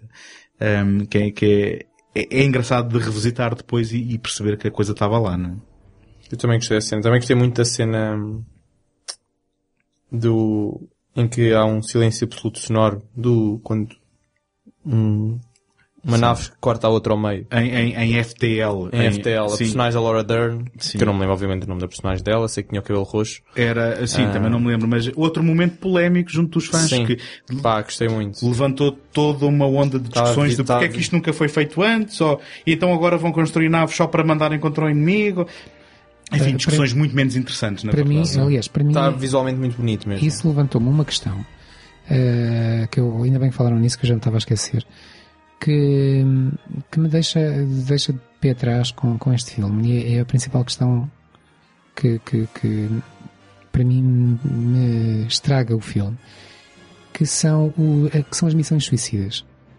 Eu perguntei na tal crítica que eu escrevi para a Take, eh, que eu referi no início, eu perguntei-me se este filme teria sido já inspirado pela onda que vemos hoje, onde missões suicidas são algo que como beber um copo de água. E porque eu contei cinco, salvo erro, no filme. Começa com a irmã da Rose no início, ela percebe que vai morrer, mas não se importa, fecha os olhos, atira-se. Desculpa, porque ela fica, eh, digamos, incapacitada, eh, ela fica paralisada. Toda Sim. aquela cena é porque supostamente ela não se consegue levantar. Ela não se paralisada. consegue, mas eh, o que eu quero dizer é que ela Sim. sabe que naquele momento tem duas opções, ou não fazer nada, ou então atirar-se com, com as bombas para cima do, do Destroyer, que é o Uhum. que ela faz. De certo modo é uma missão que ela sabe que é uma missão sui- suicida. Uhum. Temos eh, a situação do, do, do Finn, que a dada altura percebe, a única hipótese é eu atirar-me para dentro daquela máquina e eu vou morrer. Uhum. E atira-se numa missão suicida. Devo dizer que eu fiz ali um pouco de figas e, a sério, tô- tô- não estou a brincar. Mas pronto. Infelizmente essa não resultou. E, Calma, mas era quebrar com o passado, não com os personagens que conheceste há dias. Eles nunca poderiam morrer. Alguns. eh, e então ele é salvo como? Pela Rose numa, num ato que eu chamo de missão suicida. Atira-se para cima dele de uma maneira que as duas naves ficam completamente destruídas. Ela praticamente morre. Não morre, mas fica maltratada. E, e eu não sei como é que ela pensava que aquilo podia salvar alguém. O, o mais certo é morrer os dois. Temos a, a- a- situação que o, que o Tomás referiu. E temos o próprio, se quisermos ir por aí, temos o próprio Luke, que o que ele faz é uma missão suicida também. Ele sabe que vai morrer. Eu acho que são missões suicidas a mais para um filme só, num momento em que nós estamos a ver missões suicidas a dar em cabo Eu, do mundo. eu acho, eu acho que estás a sublinhar um bocado a grosso aquilo que, sem dúvida, é um tema que está lá, que é o tema do sacrifício. E eu penso que o Ryan Johnson eh, também insiste nesse tema. Ainda assim, todas as situações que tu descreveste são diferentes para mim.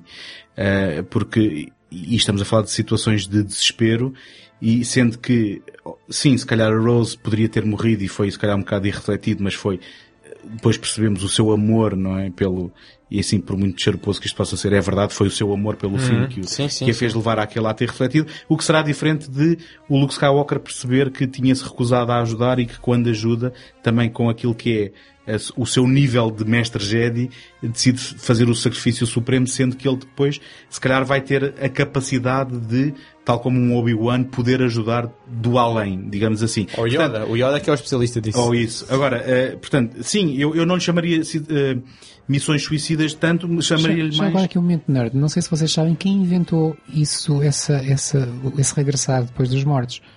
Foi o Qui-Gon. Certo, Sim. certo. Que, que- ou seja, nós vemos o nascer Sim. dessa capacidade no episódio 1, quando depois o. Obi-Wan ouve a voz dele, não é? Sim. Sim. Quando, o- quando o Yoda lhe diz, eh, quer dizer, vemos isso, e depois ele, depois re- replica-se no, ou seja, consolida-se no 3, quando o Yoda vira-se mesmo no final do 3, vira-se para o Obi-Wan e diz, ok, vou-te ensinar a entrar em contato com o teu... sim. E no segundo... Eu não sei se é com o teu mestre, acho que Sim. há um bocadinho mais de mistério, ah, mas vou-te ensinar qualquer coisa. E no segundo o Anakin ouve a voz dele também quando ataca a aldeia do Shant People. Também Sim. há esse pormenor muito subtil. Ah, mas, mas ainda aqui, eu, eu chamaria-lhe mais, ah, ele, ele, sem dúvida que está aqui preocupado com a temática da, do sacrifício, não é em tempo de guerra, do sacrifício em tempo de desespero, ah, que eu acho que ele depois contrapõe com a questão da liderança, que também é algo que nós não falámos. Deixa-me dizer que eu estou a adorar esta conversa e o facto de estarmos a falar isto tudo, para mim, eh, demonstra de, de que o Last Jedi é um filme muito interessante, mesmo que não se goste dele. Eh, em, a questão da liderança, porque há todo aquele contraponto entre o Paul Dameron e aquilo que são os planos, digamos assim, dos seus superiores, eh, e tudo aquilo que depois a Leia, ela própria lhe diz, quando ele diz, morreu ali gente muito boa, e ela diz, mas nenhum deles era líder, e portanto, há aqui também quase uma tese do, do Ryan Johnson de que nós não temos que ser heroicos, nem temos que ser impulsivos se queremos levar as coisas a bom porto e se calhar precisamos de diplomacia e de líderes com, com, com algum tipo de, de calma e de, de- de sangue frio. Um, e portanto, e depois essa da Holdo, que eu acho que é como se chama a Laura Dern no filme. É, é, pois é, é a isso mesmo. Holdo, É isso o que demonstra é a capacidade de liderança e no fim também a capacidade de um ato heroico. E portanto, hum, eu, eu reconheço que sim, eh, tu chamaste-lhe missões suicidas, só que são momentos diferentes onde É se assim, demonstra eu- essa eu- capacidade de sacrifício. Um por um, em cada, em cada um no seu contexto, eu percebo naquele momento algumas das justificações. eh, Agora, porque é a opção do, do, Agora, do escritor, exatamente, é? para, para colocar cinco Sim. no mesmo filme, se nós vamos justificar numa de, eh, mas perante determinada fé que nós tenhamos, determinadas causas, vale a pena, então estamos a justificar muita coisa que se calhar não queríamos Sim. justificar. Se calhar carregou a grosso um bocado também eh, ele na- na- na- em optar por fazer tantas iterações desse, dessa, desse tema, que na verdade vai dar ao mesmo, sim. Eh, Mas não, não sei justificar, não, não, não sei porque é que Ryan Johnson será obcecado por isso, na verdade. Têm mais a dizer ou podemos deixar os filmes para trás e, e passar ao, ao resto do universo? Não, só para Não. concluir que gosto muito de Lost Jedi. Eu também. Eu não tanto.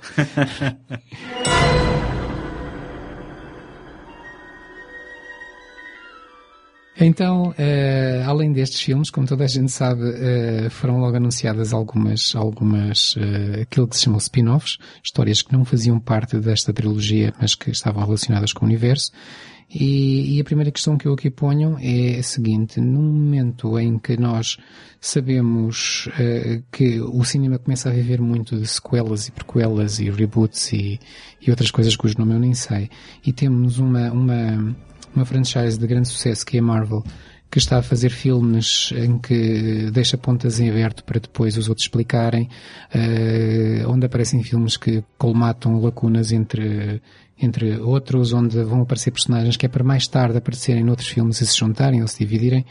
Eh, é isto que é o cinema hoje? É a pergunta que eu faço. Eh, estamos a, viver a marvelização de Star Wars, onde nada se faz sem pensar onde, o que é que se pode explorar daqui depois e que buracos é que vamos deixar para colmatar noutros filmes. Eu respondo rápido e passo logo a palavra.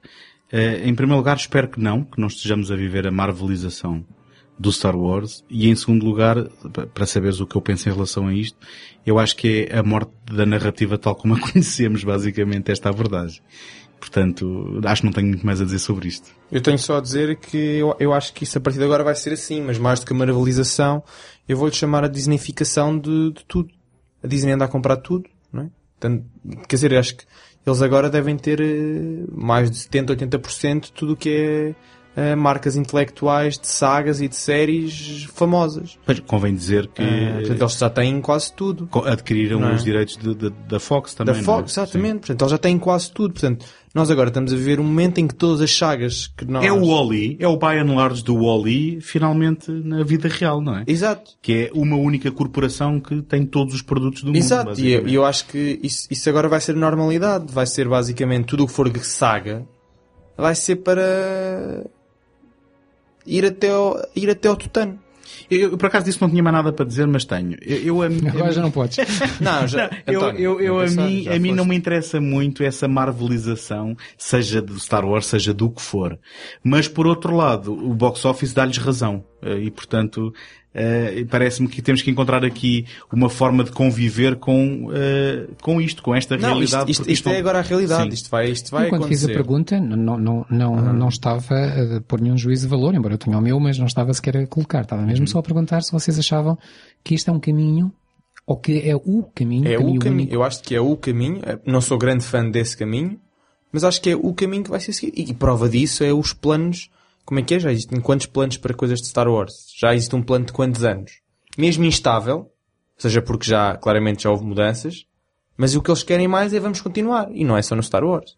É Vai haver uma diluição da marca. Eu ainda assim, É. chamem-me ingênuo, mas eu gostava de acreditar que os spin-offs e que essas trilogias não vão cair no erro. Eu acho que isto agora é, to- é todos os anos. Mas eu acho que já começámos a ver que vão cair, mas eu ainda estou acho, esperançado acho que é, não. é todos os anos vais Então- ter uma coisa. Então não, não, mas vamos- ter uma coisa todos os anos não me chateia. Eu só não quero é aquilo que o José dizia de plantar coisas aqui para fazer o payoff no outro, fazer crossovers forçados. Gostava Pois, de ver mas- histórias, histórias. Vou, quero ir ao cinema, quero ver um filme de 120 minutos. Mas já estamos a ver isso que com começa esta, e mas já acaba. estamos a ver isso com esta trilogia, não é? Esta trilogia que andámos agora este, este- esta hora a discutir. Não, bom, mas isso já, é Já uma é trilogia isso. por natureza, não é? certo, mas É- isso já, mas é a disneyficação, não é? Eles, imagina, eu tenho essa absoluta, não tenho essa Não, a partir eu do sei que- a partir do que muitas que das ele- coisas que eles deixaram em, em aberto nos filmes, muitas das coisas que tu selecionaste há bocado foram fechadas em livros.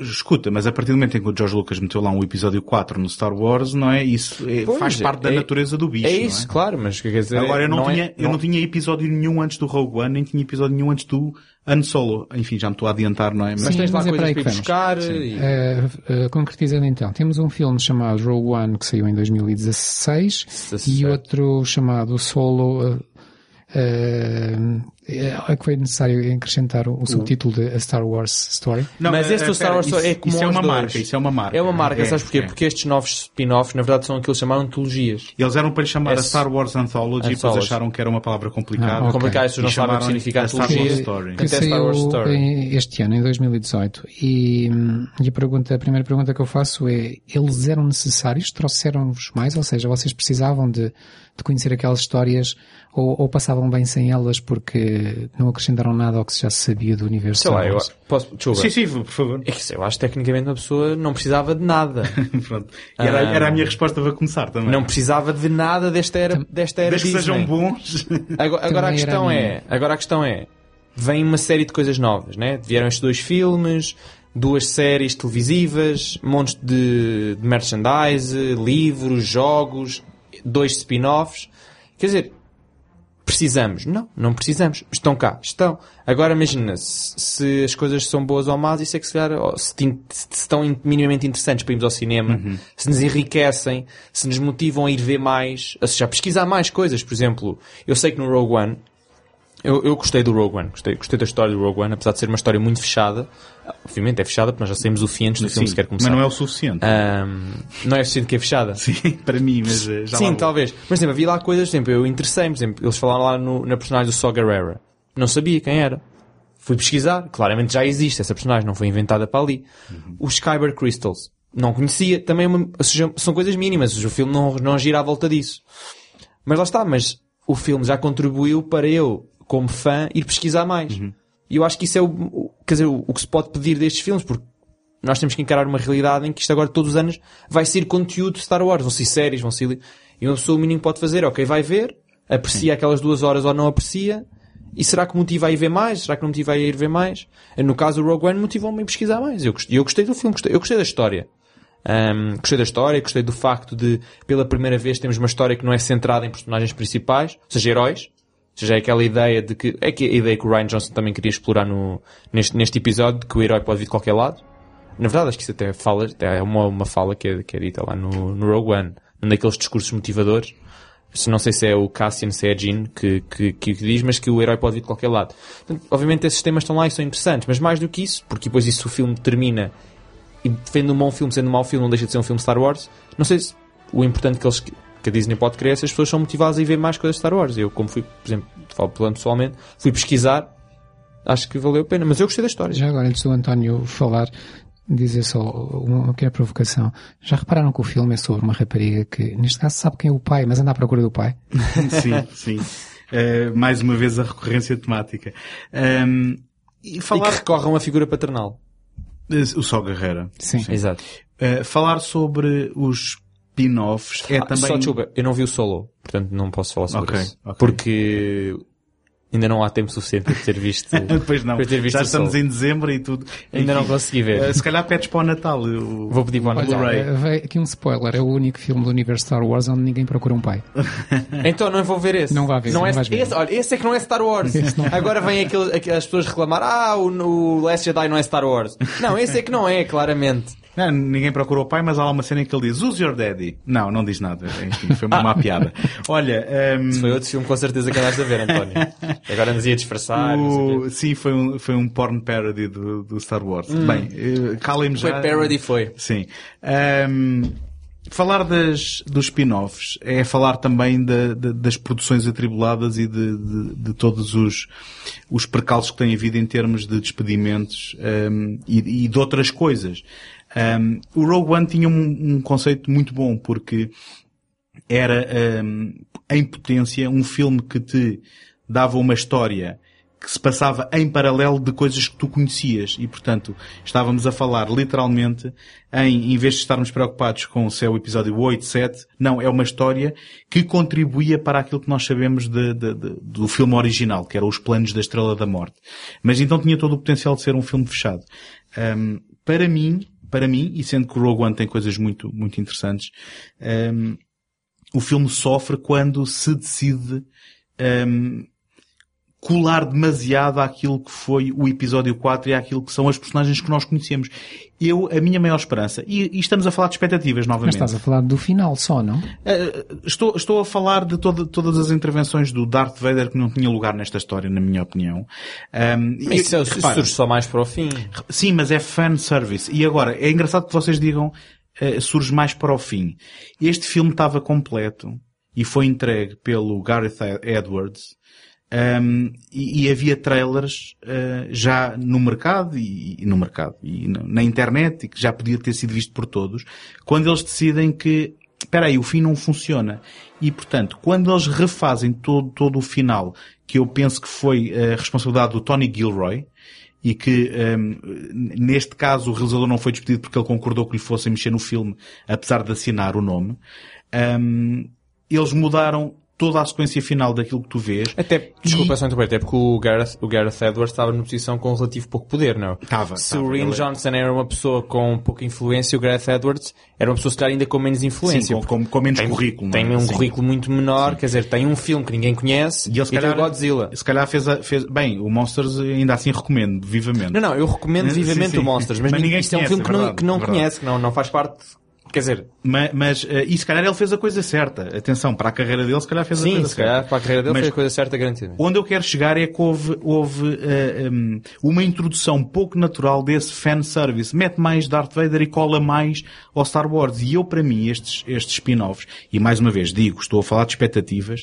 uh, e, e, mas eu não consigo dissociar-me delas e, portanto, estragou o meu, a, a, minha apreciação do filme.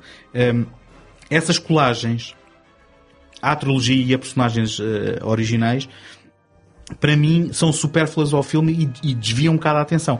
Dito isto, é um filme que ainda assim é relativamente bem sucedido eh, e porque seria sempre muito difícil, como tu estavas a dizer, fazer um filme com personagens novas, sem os heróis uh, que nós conhecemos e o primeiro, não é? E sendo o primeiro. E estamos a falar de um filme Star Wars que não tem sabres de luz, não tem Jedis. É isso, não, uh, tem, não tem os heróis tradicionais. Quando isso, os heróis tradicionais não é nos conhecíamos. Uhum. Era o, o, típico arquétipo de um, de um, herói do Star Wars tem um sabre de luz. Sim. Aquilo que tu falaste dos Kyber Crystals, aquilo que tu falaste dos guerreiros, ou, ou, já não me lembro bem como é que se chamam, mas os guardiões do The Wheels, não é? Tudo isto são conceitos que, se vocês forem ouvir o nosso primeiro episódio, já vêm dos Sim. drafts do George Lucas e, portanto, mais uma vez, ah. mais uma vez não foi, não foi, digamos, um, por acaso que eles foram buscar estes elementos e que lá está, são elementos reconhecidos por fãs de longa data e fãs é que conhecem. Há, há bocado de falar, estavas a falar em fãs, tive mesmo, desculpa interromper. Uhum. É que há bocado falávamos que o J. James era um fã mas o Gareth Edwards não é um fã. O Gareth Edwards é um super, hiper, mega fã. Uhum. Ele, ele, o filme favorito da vida dele é o New Hope. Ele, ele já ele vai, ele, ia a convenções uhum. mascarado. Ele conhece toda a trivia. Ele é tipo o maior nerd pois. que existe de Star Wars. Ou seja, ele é realizador quase por segunda categoria, porque ele na primeira categoria é fã de Star Wars. Mas já agora, já agora também. Isso, quando ele, essas, ele já, ou seja, nem foi ele, ele, já, ele disse uma vez numa entrevista, perguntaram, que pesquisa é que fez ele? Pesquisa.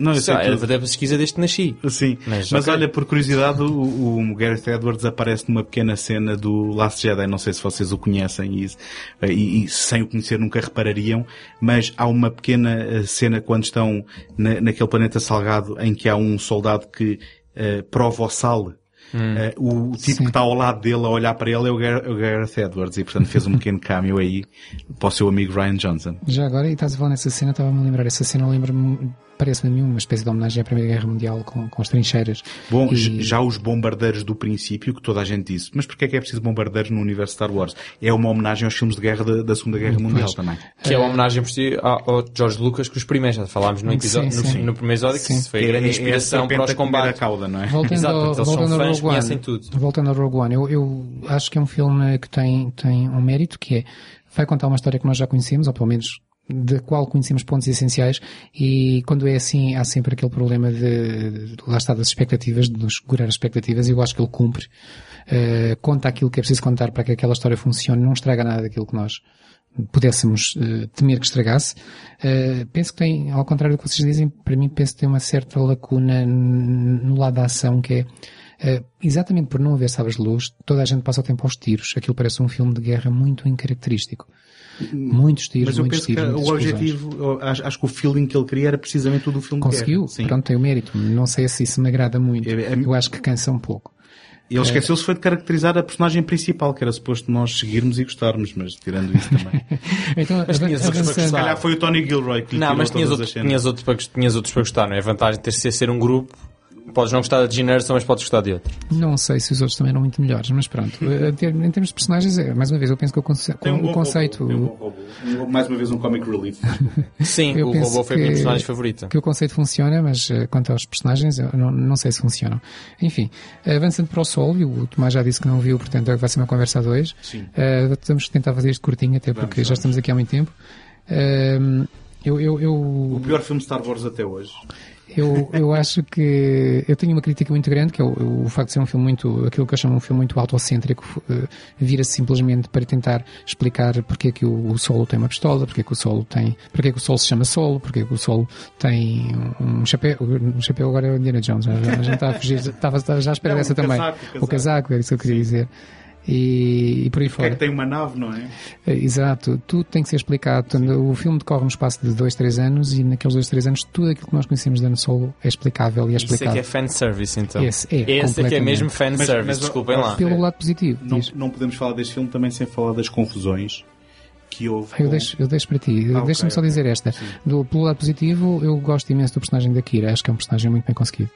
Se é verdade que o Han Solo tem muitas críticas que se podem fazer, também é verdade que foi a produção mais atribulada de todas. E, e, eh, basicamente, depois de terem contratado dois, eh, um par de realizadores, não é? Eram dois realizadores, o Phil Lord eh, E o Miller. e o Chris Miller, que, que são realizadores conhecidos por serem irreverentes e por fazerem filmes também eles irreverentes. Ehm, aconteceu uma coisa muito curiosa que foi... E cómicos. e cómicos. Todos pronto eles de comédia. e, e de, e de desconstrução. Eles são realizadores de desconstrução. E basicamente parece-me que houve aqui um casamento nada perfeito entre, de intenções quando foram contratados. E depois de haver pá, aí dois terços de filme filmado, eh, eu não, não sei se foi dois terços, não sei se foi tanto, mas alguns meses depois de filmagens, hum, basicamente a Kathleen Kennedy percebeu que eles não estavam a seguir o guião. O Lawrence Kazan, que já agora, o Lawrence Kazan que volta aqui a escrever um guião com o seu filho, eh, que agora escapa-me o, o nome próprio. Nepotismo. Eh, Jonathan. Jonathan. Jonathan Kasdan. É nepotismo.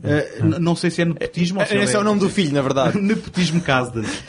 Não sei se é, mas ehm, o, John, o, o- agora, agora escapou. O Lawrence Kasdan ehm, não estava nada agradado com as filmagens, eles não estavam a respeitar o guião, estavam a fazer muito Irreverentes, improviso. não é? Lá está, estavam a fazer muito improviso. Desculpa só interromper, faz-me lembrar também a situação semelhante que houve também da Disney, na Marvel, entre o Edgar Wright e o Ant-Man. Ah, exatamente. Foi exatamente o mesmo cenário. Decidiram contratar um realizador também irreverente, também com um estilo muito pessoal, Sem dúvida. para fazer um filme muito, muito standardizado, muito comercial, que é os filmes super-heróis da Marvel, e também estava a correr mal por essa mesma razão. Mas aí nunca, trocaram. chegaram, aí nunca chegaram a filmar. Não, embora- mas, mas ele já tinha escrito o argumento, e, etc. e estava a trabalhar nele há muitos anos. Exatamente. Mas aqui o que aconteceu foi que eh, o, já, depois, já depois de estarem em rodagens, eh, e, e sendo que as rodagens não só, não só os realizadores não estavam a seguir aquilo que eram os trâmites, como o, o ator principal que eles eh, contrataram teve que ter lições de interpretação a meio das rodagens. Portanto, deu logo a entender que haveria ali qualquer coisa que não estava a jogar bem.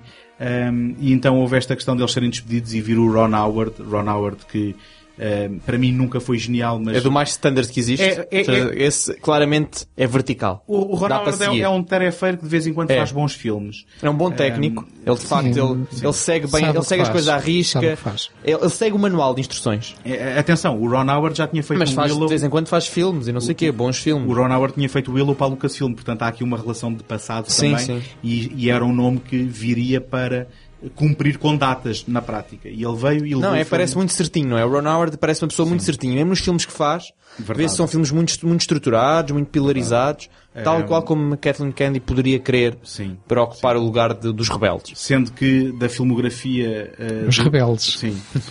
Eu, a melhor coisa que o Ron Howard fez até hoje foi a Bryce Dallas, mas não é um filme, portanto adiante. Ah, mas de qualquer forma, um, um mérito tem que se atribuir, José, não sei se concordas comigo, é que não se notam costuras, portanto não se nota que há dois filmes ali, apesar do Ron Howard ter vindo e ter refilmado e ter-se aproveitado de alguma coisa que já estava filmado pelos outros realizadores, é um filme que eu não diria que é um Frankenstein de filme em termos da Eu, narrativa. em termos de narrativa, eu gosto. E a razão de eu ter dito que gosto imenso da personagem da Kira, e eu acho que se concordas que é ela que dá vida à história, não, não é tanto o solo, porque o solo não faz nada que nós não esperássemos que ele fizesse. Ah, é, é- é- vai ser no personagem da Kira, desculpa lá, Tomás, os spoilers, que vão estar, que vão estar sempre as, as, isso não ouças, Ah, que vão estar sempre hum, todas as decisões que vão mudar o, rumo do filme.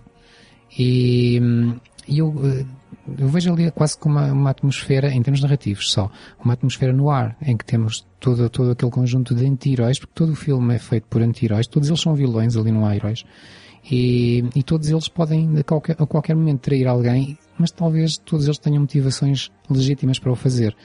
E, e nesse sentido eu gosto do, do filme. Eu, eu, acho, eu acho que tu falavas na necessidade de haver o filme ou não, e eu, pronto, eu concordo com aquilo que o Tomás respondeu, que nenhum filme é necessário, não é? Basta que seja bom.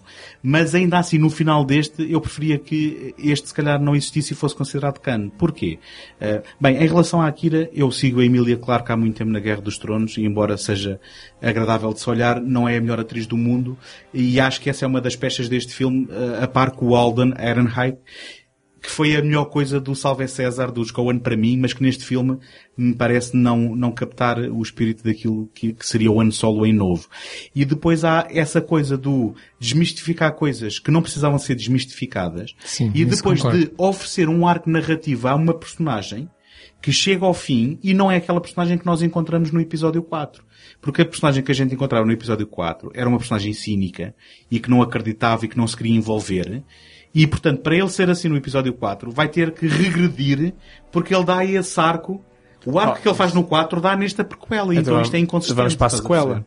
Vamos para a sequela. então. Pronto. Vai haver o Solo 2. Bom, a verdade é que é deixada em aberto essa possibilidade. No Que era filme, algo no filme fica em aberto. que era algo que eu não estaria à espera que acontecesse em Solo- spin-offs, porque eu estava à espera que os spin-offs fossem contidos. Mas É não, mas disneyficação, olha, Mas, isso não- isso não é. Eu trouxe aqui uma pequena lista de, de- de rumores eh, que são para levar a sério ou não.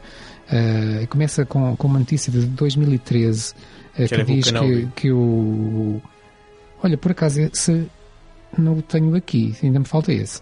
Eh, não, era, era um filme sobre o Boba Fett que começou com o Josh Trank. eh, que depois deixou o projeto em 2016. Ainda em 2017 Deixou o o projeto? Lucasfilm Não, foi despedido desse Pronto, também. pronto.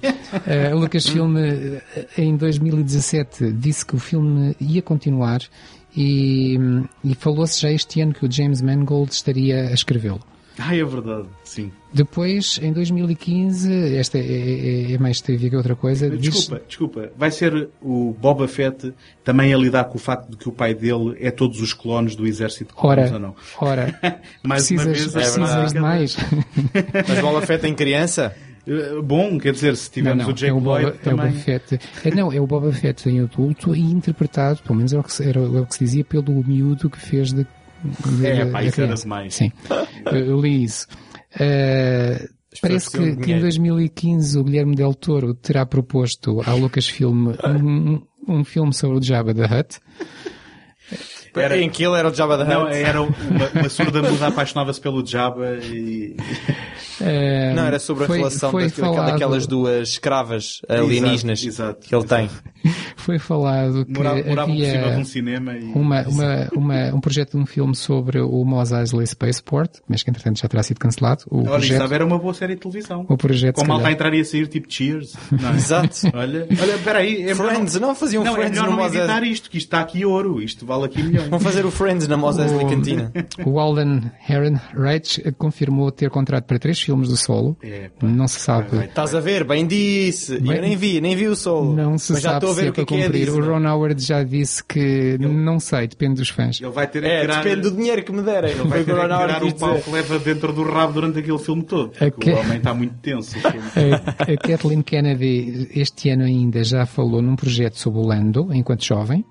Ah, e isso, isso eu acredito porque foi uma das coisas que também foi mais aplaudida neste filme e é o Donald, Ah, Donald Glover. Donald Glover, eh, Claro. ele, ele está muito bem no filme. E, e o Lucasfilm também disse este ano estar a pensar num filme sobre Yoda. E ainda viu do Kenobi. E havia o Kenobi, é verdade. Acreditar nisso, é verdade. eu não. Claro que, entretanto, se disse que há muita coisa para ser repensada e muitos destes projetos terão sido congelados. Não sabemos quais, porque nenhum deles eh, foi exatamente Mais agora o eh, projeto anunciado. Estão congelados ao lado do Walt Disney, não.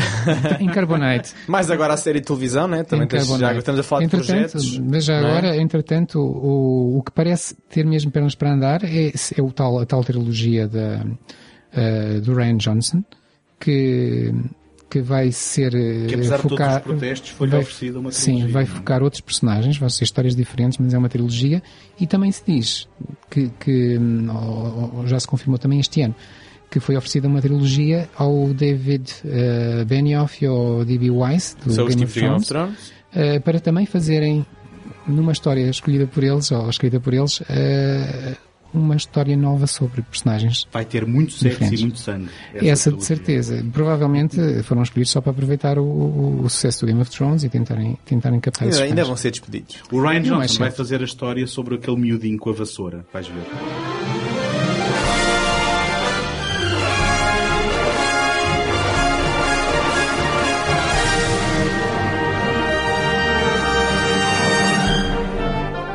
Passando a séries, temos, ou tivemos até há pouco tempo, porque ela já terminou a série Rebels, que Começa em correu de 2014. 14 a Ou 17. seja, ela co- começou quando o Clone Wars acabou. Sim, Na verdade, sim, é porque é, do- é da mesma pessoa, é do Dave Filoni. exatamente. Cada, cada vez que falam em Rebels, eu ouço o David Bowie na minha cabeça. Desculpa. Então, é- é, é um é bom, é um bom, é um bom, É uma, boa boa banda referência. sonora é para uma aqui. boa referência, de facto. Eh, teve 75 episódios, eh, Quatro 20 temporadas. quatro temporadas, 2014 a 2018. E- Exatamente, ou 17 ou 18, e hum, eu vi e sinceramente gostei mais do que tinha gostado do Clone Wars. Eu também. Talvez por ter personagens novos, eh, não o Clone Wars seguia personagens já conhecidos, e, e se calhar o Clone Wars nisso foi um pouco preguiçoso.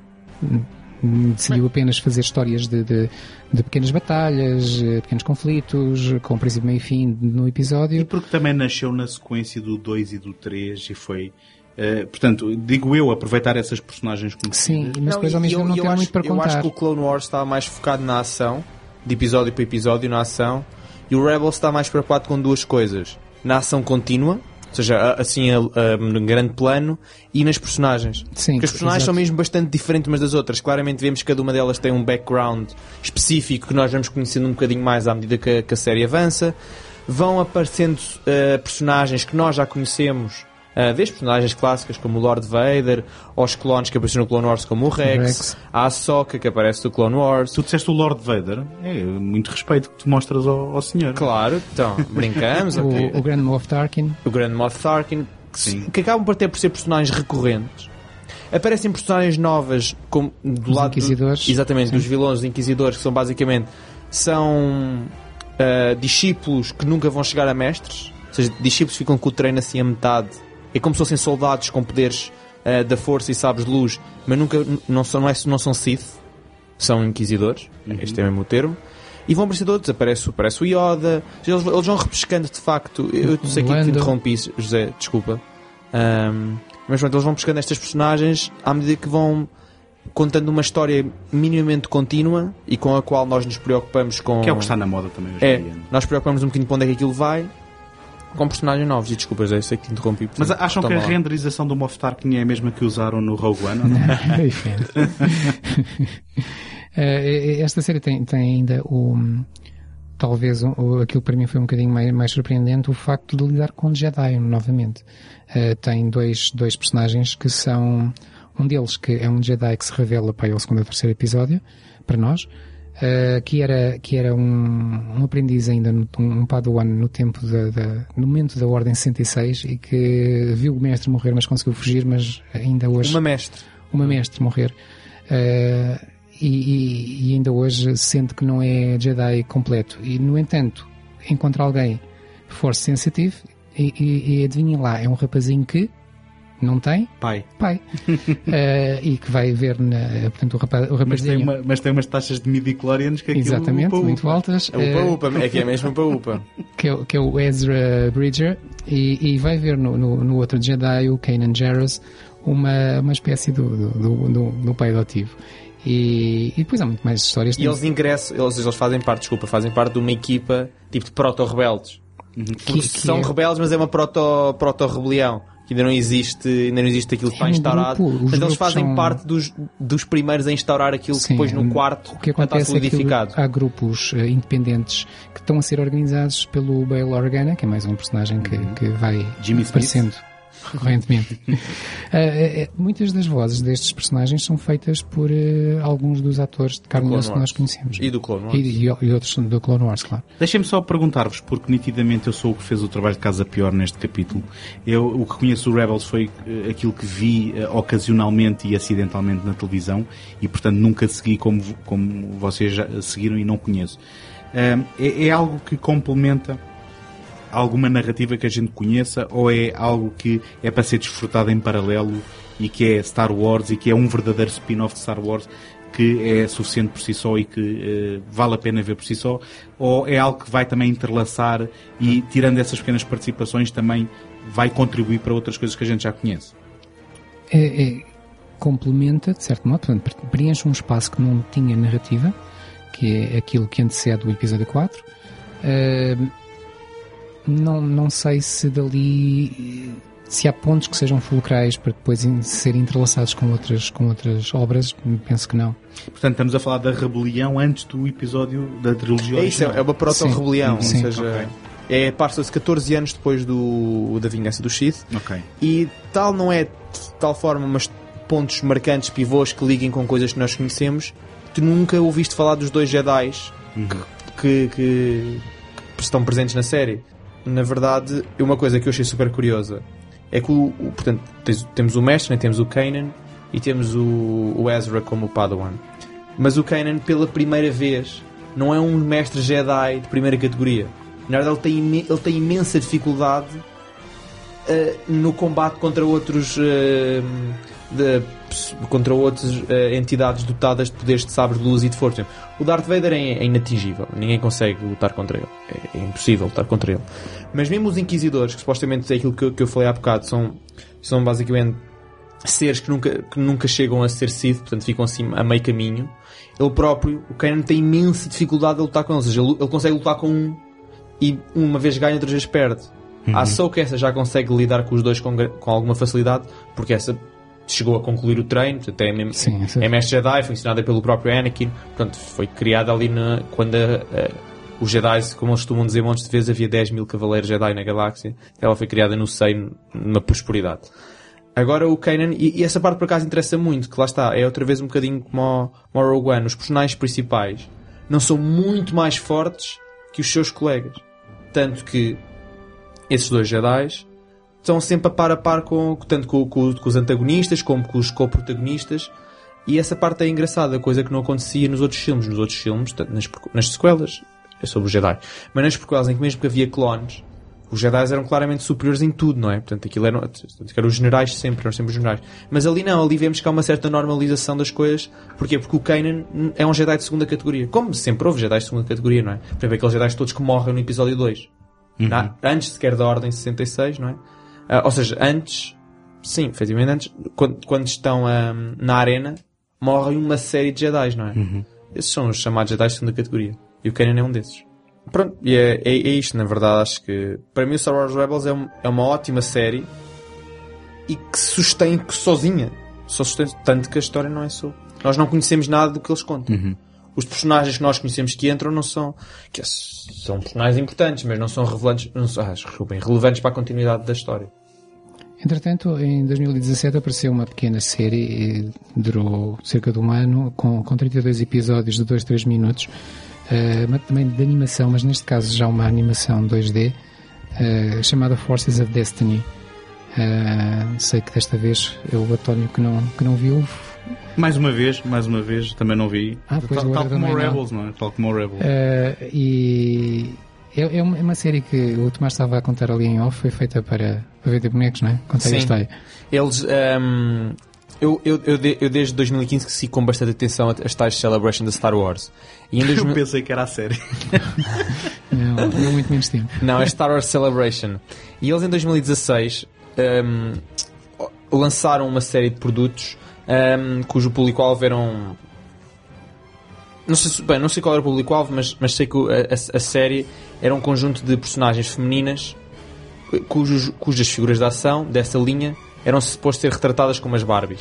Ou seja, eram supostos ser Barbies de ação com todas as personagens femininas do Star Wars. A Ahsoka, a Jean Erso, a Leia, ehm, até acho que incluía a Padme e por aí Sim, fora. a Padme, a Hera do, do, Exato. do Pronto. Rebels, a a própria Maz Tanaka aparece no Exato, a episódio. Mastanak, exatamente. a, A exato, a Sabine do Rebels, Rey- a Kira também aparece no Exato, episódio. portanto tinham A Tia Rose aparece no episódio. Exatamente. Com, o Finn. da. Mas pronto, mas, portanto era uma linha de só personagens femininas cujo- cujas figuras de ação eram muito parecidas com as Barbies, tinham mais ou menos a mesma altura, tinham a- a- o, mesmo, o mesmo tratamento geométrico, os mesmos plásticos, a possibilidade de trocar roupas, etc. Só que era suposto ter um ar assim mais de. Ok, isto não é só para meninas, portanto tem um ar assim mais robusto, por assim dizer. E foi anunciado em paralelo com essa nova, com essa nova coleção de, de figuras de ação. Estou a fazer um enorme esforço para não lhe chamar bonecos. Ahm, mas pronto, figuras de ação. Ahm, lançaram um, anunciaram essa série Forces of Destiny, of Destiny ahm, para contar um bocadinho de histórias que pudessem, tar, pudessem vir preencher lacunas, mas efetivamente, vamos ser sinceros, uma série que tem episódio de 2 ou 3 minutos é para vender a coleção que eles acabaram de anunciar. Sim, Em que ainda por cima o tipo de animação é igual aos bonecos. Portanto, o, o- nós vemos o boneco e depois vemos a personagem na animação e é a mesma. Portanto, claramente os bonecos vieram antes da animação. É os Transformers do Star Wars. É os Transformers do Star Wars. No entanto, achei, achei curioso, embora as histórias não tragam nada de novo, obviamente, mas achei curioso a escolha de algumas histórias. Temos duas histórias com a Rey que se passam ah, desde o momento em que ela encontra o BB-8 no, no, no, no filme até ao momento, ou, ou entre, vá lá, o momento em que ela o encontra até chegar lá ao, ao, ao porto espacial onde ela está a vender a tralha. E parece que nesse momento, entre esses dois momentos ela consegue viver duas aventuras eh, mirabolantes no deserto com, com monstros e com. A Ray estava sempre em ação. Estava sempre, ela não, não Era descansava. uma mulher. Eh, Aliás, o Finn, quando a encontrou, queria ajudá-la e depois, quando foi a ver, ela já se tinha livrado dos malfeitores. Portanto, Depois tem, tem alguns cruzamentos de personagens menos. Uma mulher muito menos forte e independente. me- menos lógicos, como há um episódio em que eh, a, a Jean Erso encontra a Sabine, afinal as duas coexistem no tempo como rebeldes, só que não se conhecem uma à outra, naquele episódio por acaso encontram-se. Um episódio em que a Ahsoka está está a ensinar a Padme a, a pilotagem espacial. E um episódio até em que ela descobre, isso é curioso, ela descobre, a Ahsoka descobre que a, a Padme e o, e o Anakin estão casados, que era segredo que eles não, não tinham contado a ninguém. E, hum, mas pronto, e vários episódios com Ewoks, é verdade. Com, com a, Ah, bom, a Leia, já Pois faltava. é, pois é, já. Endor, eh, e... Já me tinha esquecido desses. Mas são, são coisas curtas, sem, sem grande consequência, mas são apenas curiosidades. Acho que foi feito para, hum, para as crianças brincarem com os bonecos da série enquanto estão a ver os episódios. Eles vão brincando enquanto. Pois, para isso, Acho para para isso isso vai funcionar. Eh, entretanto, foram anunciadas mais duas séries. Eh, uma série chamada hum, Star Wars Resistance, que vai fazer um pouco, tam- também do Dave Filoni, que vai fazer um pouco o que o Rebels fez, mas para uma fase diferente, que é antecede estes novos filmes da Disney. Portanto, a, a resistência eh, à primeira ordem e com, com, com personagens diferentes onde sabemos que vamos ter, ter eh, cameos do, do Paul Dameron, da Phasma, esses pelo menos estão anunciados, os atores vão, vão emprestar as vozes. Eh, e, e uma série para 2019 que será de live action, eh, produzida e escrita pelo John Favreau, eh, da qual ainda não se sabe quase nada. Falaste em Phasma e descobri mais um ponto que o uh, Ryan Johnson deitou fora daquilo que Tens lhe foi deixado. Daquilo que lhe foi deixado pelo J.J. Abrams. Tens razão. O personagem teve muito marketing, até porque a Sim. atriz vinha do Game of Thrones e nós vimos um olho dela no final do, do, do segundo episódio. Sim, e, e mesmo que não vejas a cara, mesmo que tivesse o tempo todo com a máscara, a, a, a sua participação na ação é, é, Irrelevante. é irrelevante. Mas também já tinha sido no primeiro. Sim, já o tinha sido no primeiro, sim. Tinha sido, tinha sido uma desilusão e era Exato. daquelas. Agora é que vai ser no segundo. Não, eu acho que sempre, foi- acho que se calhar sempre foi um red herring. Hum, talvez. Não, Não sei, sei. para quê, mas, mas talvez. Sim, as duas séries. eh, não sei se a live action vai mesmo para a frente. Se for, é- será a primeira série live action Era- de Star Wars. Epá, eu não quero saber dessa. Eu só quero, eu só quero saber da do Dave Filoni. Eu gosto imenso do Dave Filoni. Acho que ele, acho que as séries são bem fixes. O Dave Filoni é o realizador do filme sobre Bem sei, bem do sei. filme Clone Wars que Bem estreou no cinema, não é? Mas eu gosto- Eu- E, e que vocês me obrigaram a ver da última vez. Não, eu, eu, eu, eu, eu, eu gosto, eu gosto bastante dele por uma razão muito simples. Ele, ele é provavelmente a única pessoa no planeta Terra que pode dizer que é o é discípulo do, do George Lucas. Bom, porque o, Gar o Gareth Edwards não chegou a tempo, não é? Basicamente. Não, o Dave, não porque o Dave, o Dave Filoni trabalhou durante muitos, muitos, muitos anos com o George Lucas diretamente e pode-se mesmo dizer que ele é o, é o padawan do, do George Lucas. E eu gosto mesmo muito do trabalho que ele faz. O Rebels é o exemplo mais recente em que ele teve mais liberdade para o fazer. E se lhe estão a dar a mesma liberdade que deram o Rebels para fazer o Resistance, é Resistance, hum, eu acho que é difícil ele, ele estragar aquilo. Eu- Eu vou confiar na tua Se for palavra. tão bom como Eu, por acaso, eu, por acaso com... a fórmula é a mesma, portanto ele tem pouco para falhar. fiquei curioso de ver o Rebels com o vosso, com o vosso pitch. portanto- Vale mesmo a pena ver o Rebels e este do Resistance não será diferente.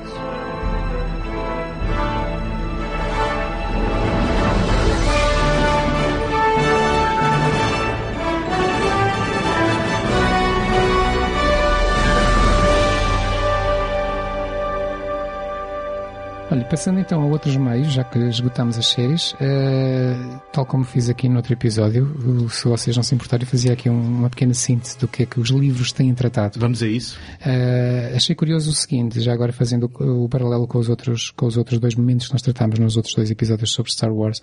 Se no primeiro episódio nós dissemos que o período até 99 o Jorge Lucas tinha proibido de se falar tudo o que houvesse para trás do momento dos três filmes da, da prequela, portanto só eh, rebelião e, e destruição da Death Star e daí para a frente é que se podia escrever. Se depois, no, no- como aqui falamos no segundo episódio, eh, no momento das prequelas, a partir de 99, aconteceu exatamente um o oposto, um abrir com portas onde se falou da antiga República, do nascimento dos Jedi, dos Sith, do, do, do personagens paralelos da, das prequelas, dos personagens das, das, eh, da trilogia original, daquilo que viria a seguir. Agora voltou a haver um afunilamento. A partir de 2014 começou-se a fazer livros com naquilo que a minha interpretação é que houve um objetivo único que é promover os filmes e personagens dos filmes e explicar onde é que estão os personagens dos filmes e de onde vieram. E, e acho que vai dar para perceber daquilo que eu vos vou dizer. Como eu, eu vou por uma ordem cronológica do universo e então temos um livro chamado Catalyst, a Rogue One Novel. Eh, Vocês podem imaginar de que é que ele trata, mas eh, trata do, do- das relações entre o comandante Krennic e o Galen Erso, o, eh, que nós sabemos no Rogue One que eles já se conheciam e vamos ver como é que eles se conheceram, foram colegas, como é que o Krennic pôs o Erso a trabalhar para ele, como é, porque é que o Erso depois desistiu. Ou seja, é uma prequela ao Rogue One. E que saiu, como tu bem disseste, uns meses antes do filme. Pois. Eh, e temos um, um livro chamado Ahsoka, que conta a história da, da personagem desde o Clone Wars até ao, ao Rebels, ou seja, o espaço intermédio entre as duas séries. Temos um livro chamado Tarkin, que conta que- de onde veio o, o, o Grand Moff Tarkin. Aliás, são, salvo erro, acho que há dois, dois livros. ah, como é que ele conhece o Palpatine, como é que ele e o Darth Vader resolvem Toda a gente sabe que ele veio da Emmer, não é? é verdade, onde já, era, onde, já, onde já inspirava terror. Mas é que é incrível, porque mesmo na animação, agora no Rebels, é claramente o mesmo. tipo, eles claramente. Então eles, eles têm lá a figura dele perfeita, Pois, não é? Para esse é terem o mais feito- fácil de clonar. Para é? Mas terem é feito o Rogue ótimo, One. óbvio, ótimo. É que Depois, os outros estão todos muito. Desculpa interromper, mas é que os outros, os outros no Rebels são mesmo diferentes. Por exemplo, o Anakin está mesmo diferente do Anakin, o ator de live action, mas isso até é bom. do Anakin. É bom. Do Anakin do Clone Wars. Sim, é muito diferente do Clone Wars. É muito diferente de todos os Anakins. Portanto, E nós sabemos que é o Anakin porque é dito. Uhum. Mas o, o, o Grand Moff Tarkin, não. Ok, vemos, sim, é o mesmo sempre. Na série não é um queixinhas, então. Hã? O Anakin não é um queixinhas, está sempre a queixar-se, não. Não, no Rebels só o vemos Só vemos em hologramas e coisas do género. Ah, ah, gravações do passado. Depois, eh, Rebel Rising é um livro que conta a história da Jean Erso como, como discípulo do Saw Gerrera. Eh, temos novamente Tron, do, do, do Timothy Zahn, que é um, é um reboot para, para adaptar o personagem de Tron e as histórias de Tron. Acho que é suposto juntar os três livros, uma espécie de três livros num só, não é? Mas é só Eles uma, são dois, é são só dois uma livros. Ah, são dois. compilação ou é, Não, ou é não, novo não, escrito? não, não. É novo, é novo escrito que aproveita coisas do antigo, Ah. mas faz, faz a atualização para o novo É o- contexto. É o Ok, canon. É o ok. canon. Daí eu chamar-lhe um reboot. Pensava que fosse só um livro, afinal. Uh, temos um livro chamado A New Dawn que fala de, de como é que o Kanan Jarrus e a Hera Syndulla do, do, do Rebels se conheceram, sete anos antes do Rebels. Uh, temos um, um, um livro chamado Leia, Princess of Alderaan, que mostra como a Leia começou a ganhar consciência política e a perceber que os pais estavam envolvidos na rebelião. Isto também cerca de 10 anos antes da, dos filmes Ouviu-os a falar num quarto. Deve ter sido. Pensava que eles estavam a fazer outra coisa, foi espreitar. Um livro chamado Hair to the Jedi conta o que é que o, o, Luke andou a fazer entre os filmes 4 e 5. Nada. Provavelmente, por isso não há livros, filmes sobre, sobre ele. E já na, na nova fase temos um, um livro chamado Last Shot, onde, eh, onde mostra o Han Solo e o Lando, agora já, já idosos, eh, ainda eh, metidos com traficantes. E, e espante-se, temos um livro chamado Phasma, conta a história da, da personagem. Bom, se calhar- menos aproveitada Se, ca- se calhar eh, tudo para vender este livro, não é? E tem- a Fasma existe dos filmes para vender e este temos livro. Ainda é mais- de 2017, portanto nem Temos, isso. temos ainda mais um livro, que este até é provavelmente o livro mais famoso desta nova, desta nova onda Disney, chamado Aftermath. E foi o livro que basicamente foi o primeiro produto Disney a sair eh, para promover os novos filmes. E o livro conta, eh, ele- o livro liga o 6 e o 7. E eu lembro que o livro saiu em inícios de 2015 e o livro foi de propósito, foi o primeiro produto produto de todos, independente Uhum. de filmes, séries, tudo, para promover as novas, a no- a nova trilogia. Esse ficou muito conhecido, o Aftermath, sei que foi, ficou mesmo muito, muito conhecido por Isso essa não é razão. subtítulo de algum dos livros que eu agora eh, indiquei. Eu acho, eu, eu acho que é mesmo só Aftermath. Mas olha, Mas se eh, calhar não. enquanto tentam esclarecer isso, e eu, eu também não ah, tenho. sim, sim, eu tenho, eu por acaso tenho, tenho aqui, sim, é um livro que conta as aventuras do Edge Antilles.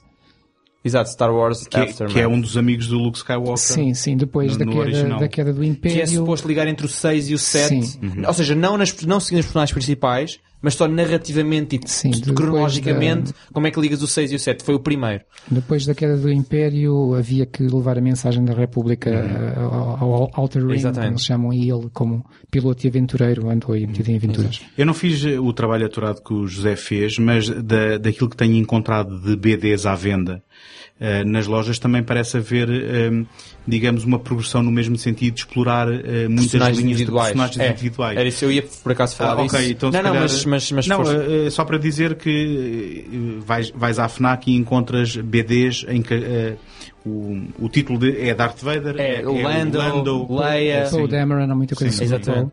Portanto, o, eu- o que eles fizeram, e é por isso que eu volto a falar outra vez daquele grupo importantíssimo dentro da Lucasfilm que é o Story Group, que eles distribuem as narrativas pelos vários meios, e portanto alguns dos livros dedicaram-se a certas personagens, e a banda desenhada, mutuamente exclusivo, dedicou-se a outros. É por isso que temos eh, livros que se focam numa determinada personagem e as bandas desenhadas já não se vão focar nessa personagem. Vão se focar noutras personagens. As mais famosas até estão nas- na banda desenhada. O Vader, o Lando, a Leia, um, o Paul Dameron. Eu acho que as mais famosas até foram para a banda desenhada. Porque o é tudo deles, né? A Marvel é da, é da Disney, portanto a Lucasfilm é da Disney, que é tudo da Disney, eles agora é tudo sob a chancela da Marvel, mas também eles andaram a, a reviver um bocadinho um, intervalos entre filmes. Eu sei que há uma banda desenhada que se dedica a explorar entre o 6 e o 7, uh, paralelo, obviamente. Ah, entre o, não, entre o 7 e o 8, desculpa, entre o 7 e o 8. Entre o 6 e o 7 há várias. Eu diria que para- o Ah. leigo neste momento fazer um apanhado disso tudo era, era virtualmente impossível, porque Não é possível. há, há tanta BD. há apesar, tanta apesar de ser moderadamente recente, né? porque estas bandas desenhadas só começaram a ser em 2014. 2014 ou 2015, eu não sei se a primeira veio de 2014 ou 2015. Eu acho que até veio de 2015. Mas seria impossível porque já estão a lançar tantas com uma cadência Uhum. que é impossível. Portanto, a única que eu posso sugerir é uma que se chama Star Wars. Uhum. Que é assim o tronco central da, da narrativa. Chama-se mesmo Star Wars e começa depois do 6. ahm, começa depois do 6 ou entre o 5 e o 6, já não sei bem, e tá, tem vindo a avançar desde aí. Chama-se só Star Wars. E pronto, para levar isto até, até à ponta final, eh, falta falar do, do, do, do que vem a seguir, não é? Temos um episódio 9 que estreará em 2019. Eu faria duas perguntas numa só. A primeira é quais são as vossas expectativas? O que é que vocês acham que aí vem? Para onde é que a história vai, no fundo?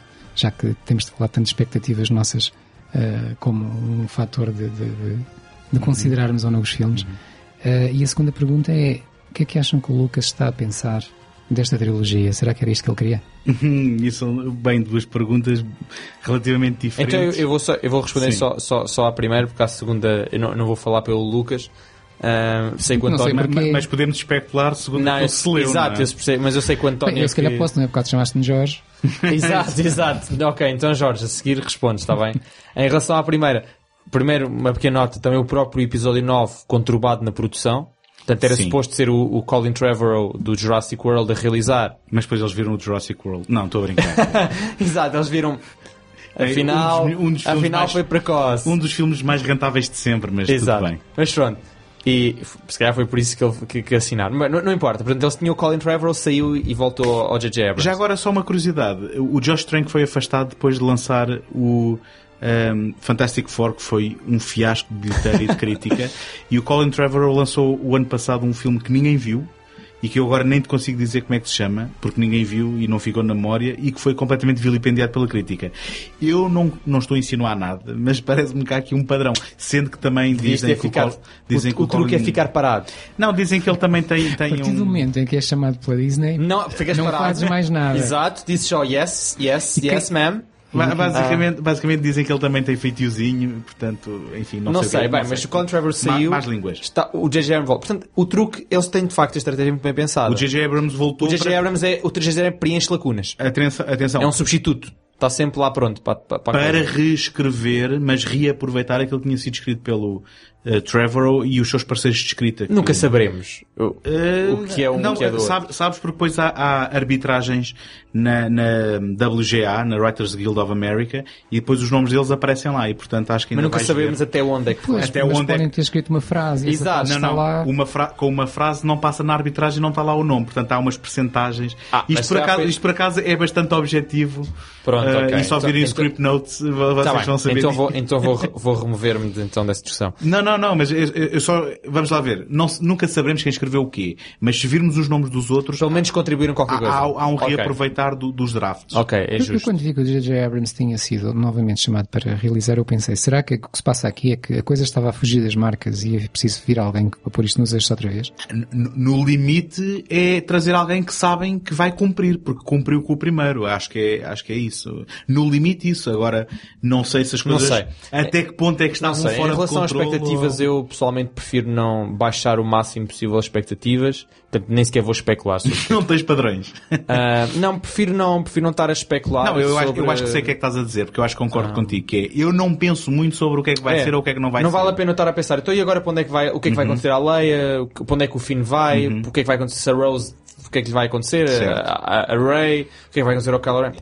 Se o Finn morre nos primeiros 5 minutos, Exato, dizer, isso não, é que isso não é mesmo, é que isso, isso não só é Era, relevante, era o como é, melhor filme da é trilogia. que isso não é mesmo relevante, porque é o que é relevante é o que depois o Sim. for apresentado. O que Portanto, eu... eu- tento não especular sobre nada, porque especular cria expectativas enormes. Sim. Portanto, eu, é eu o estou é. muito curioso ainda assim para tentar responder. Eu estou curioso.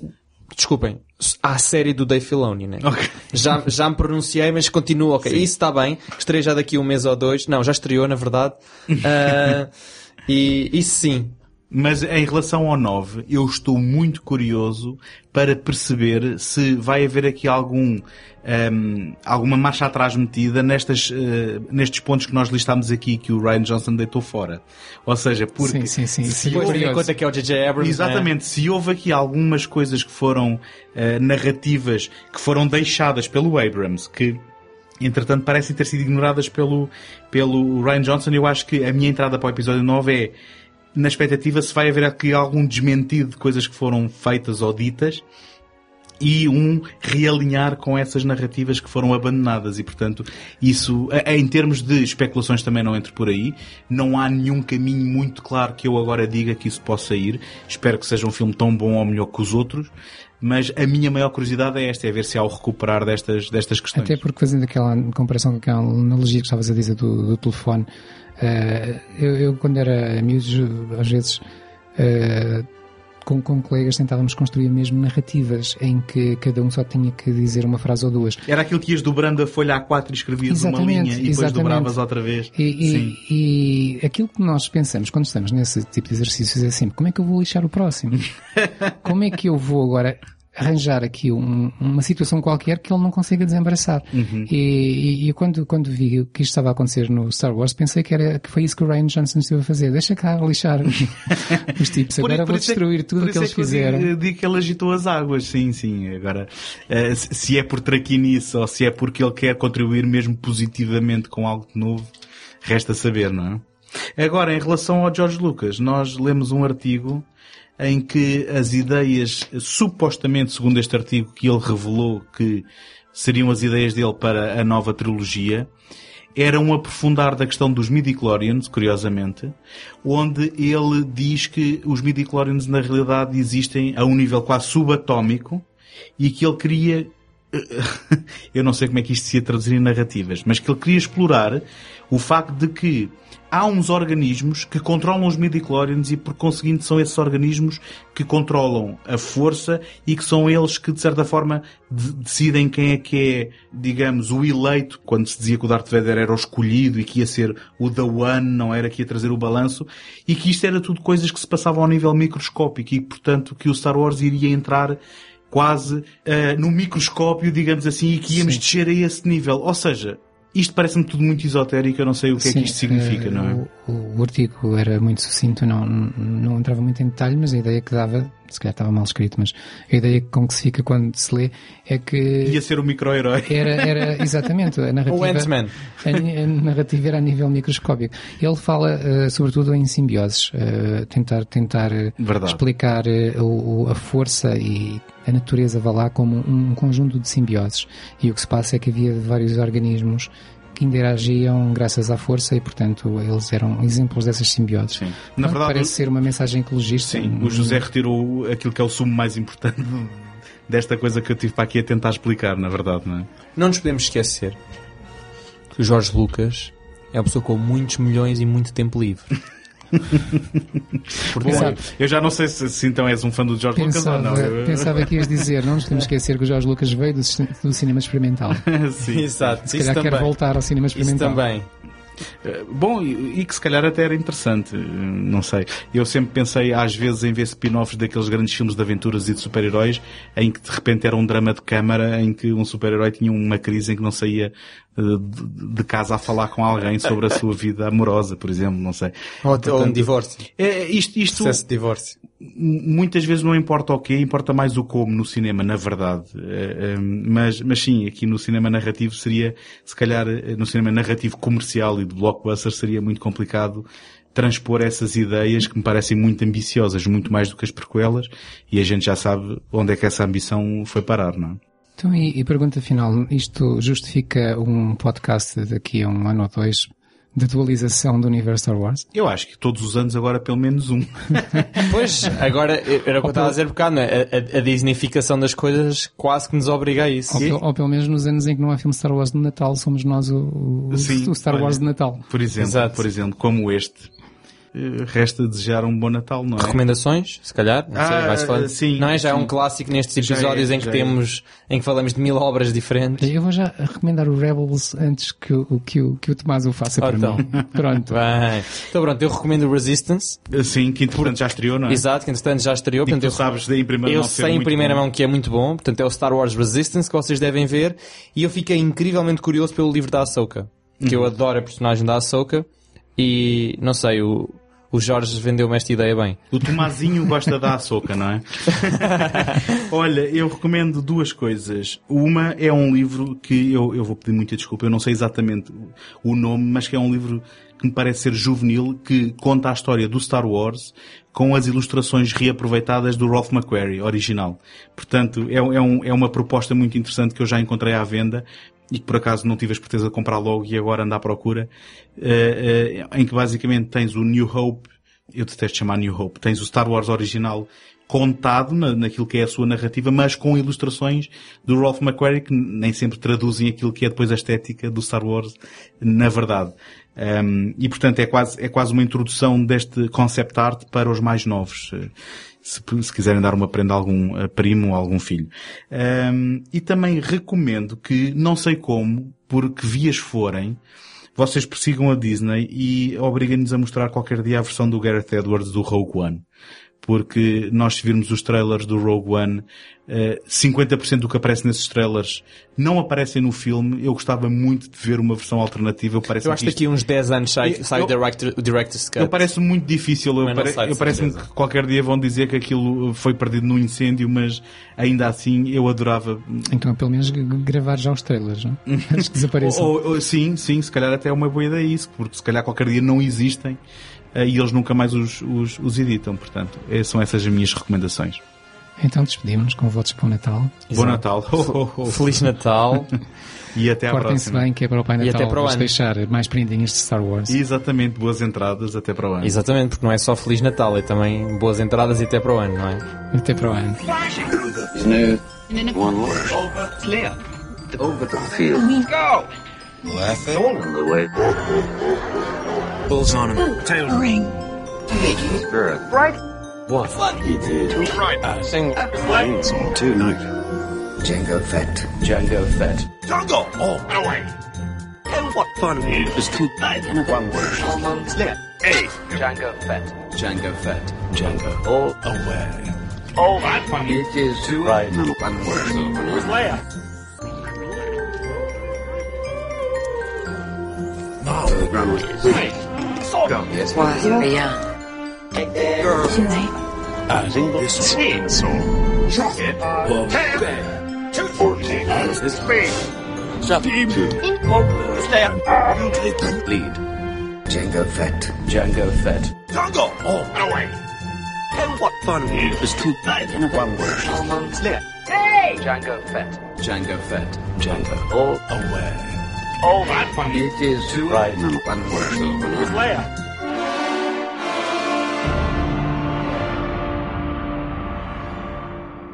Acabaram de ouvir um episódio de Universos Paralelos, um programa mensal do segundo take. Apoiem o trabalho do Tomás em imaginalta.net, do José em ajanelaencantada.wordpress.com e do António em segundotake.com, onde também podem subscrever este podcast. Dentro de momentos, a emissão voltará ao normal.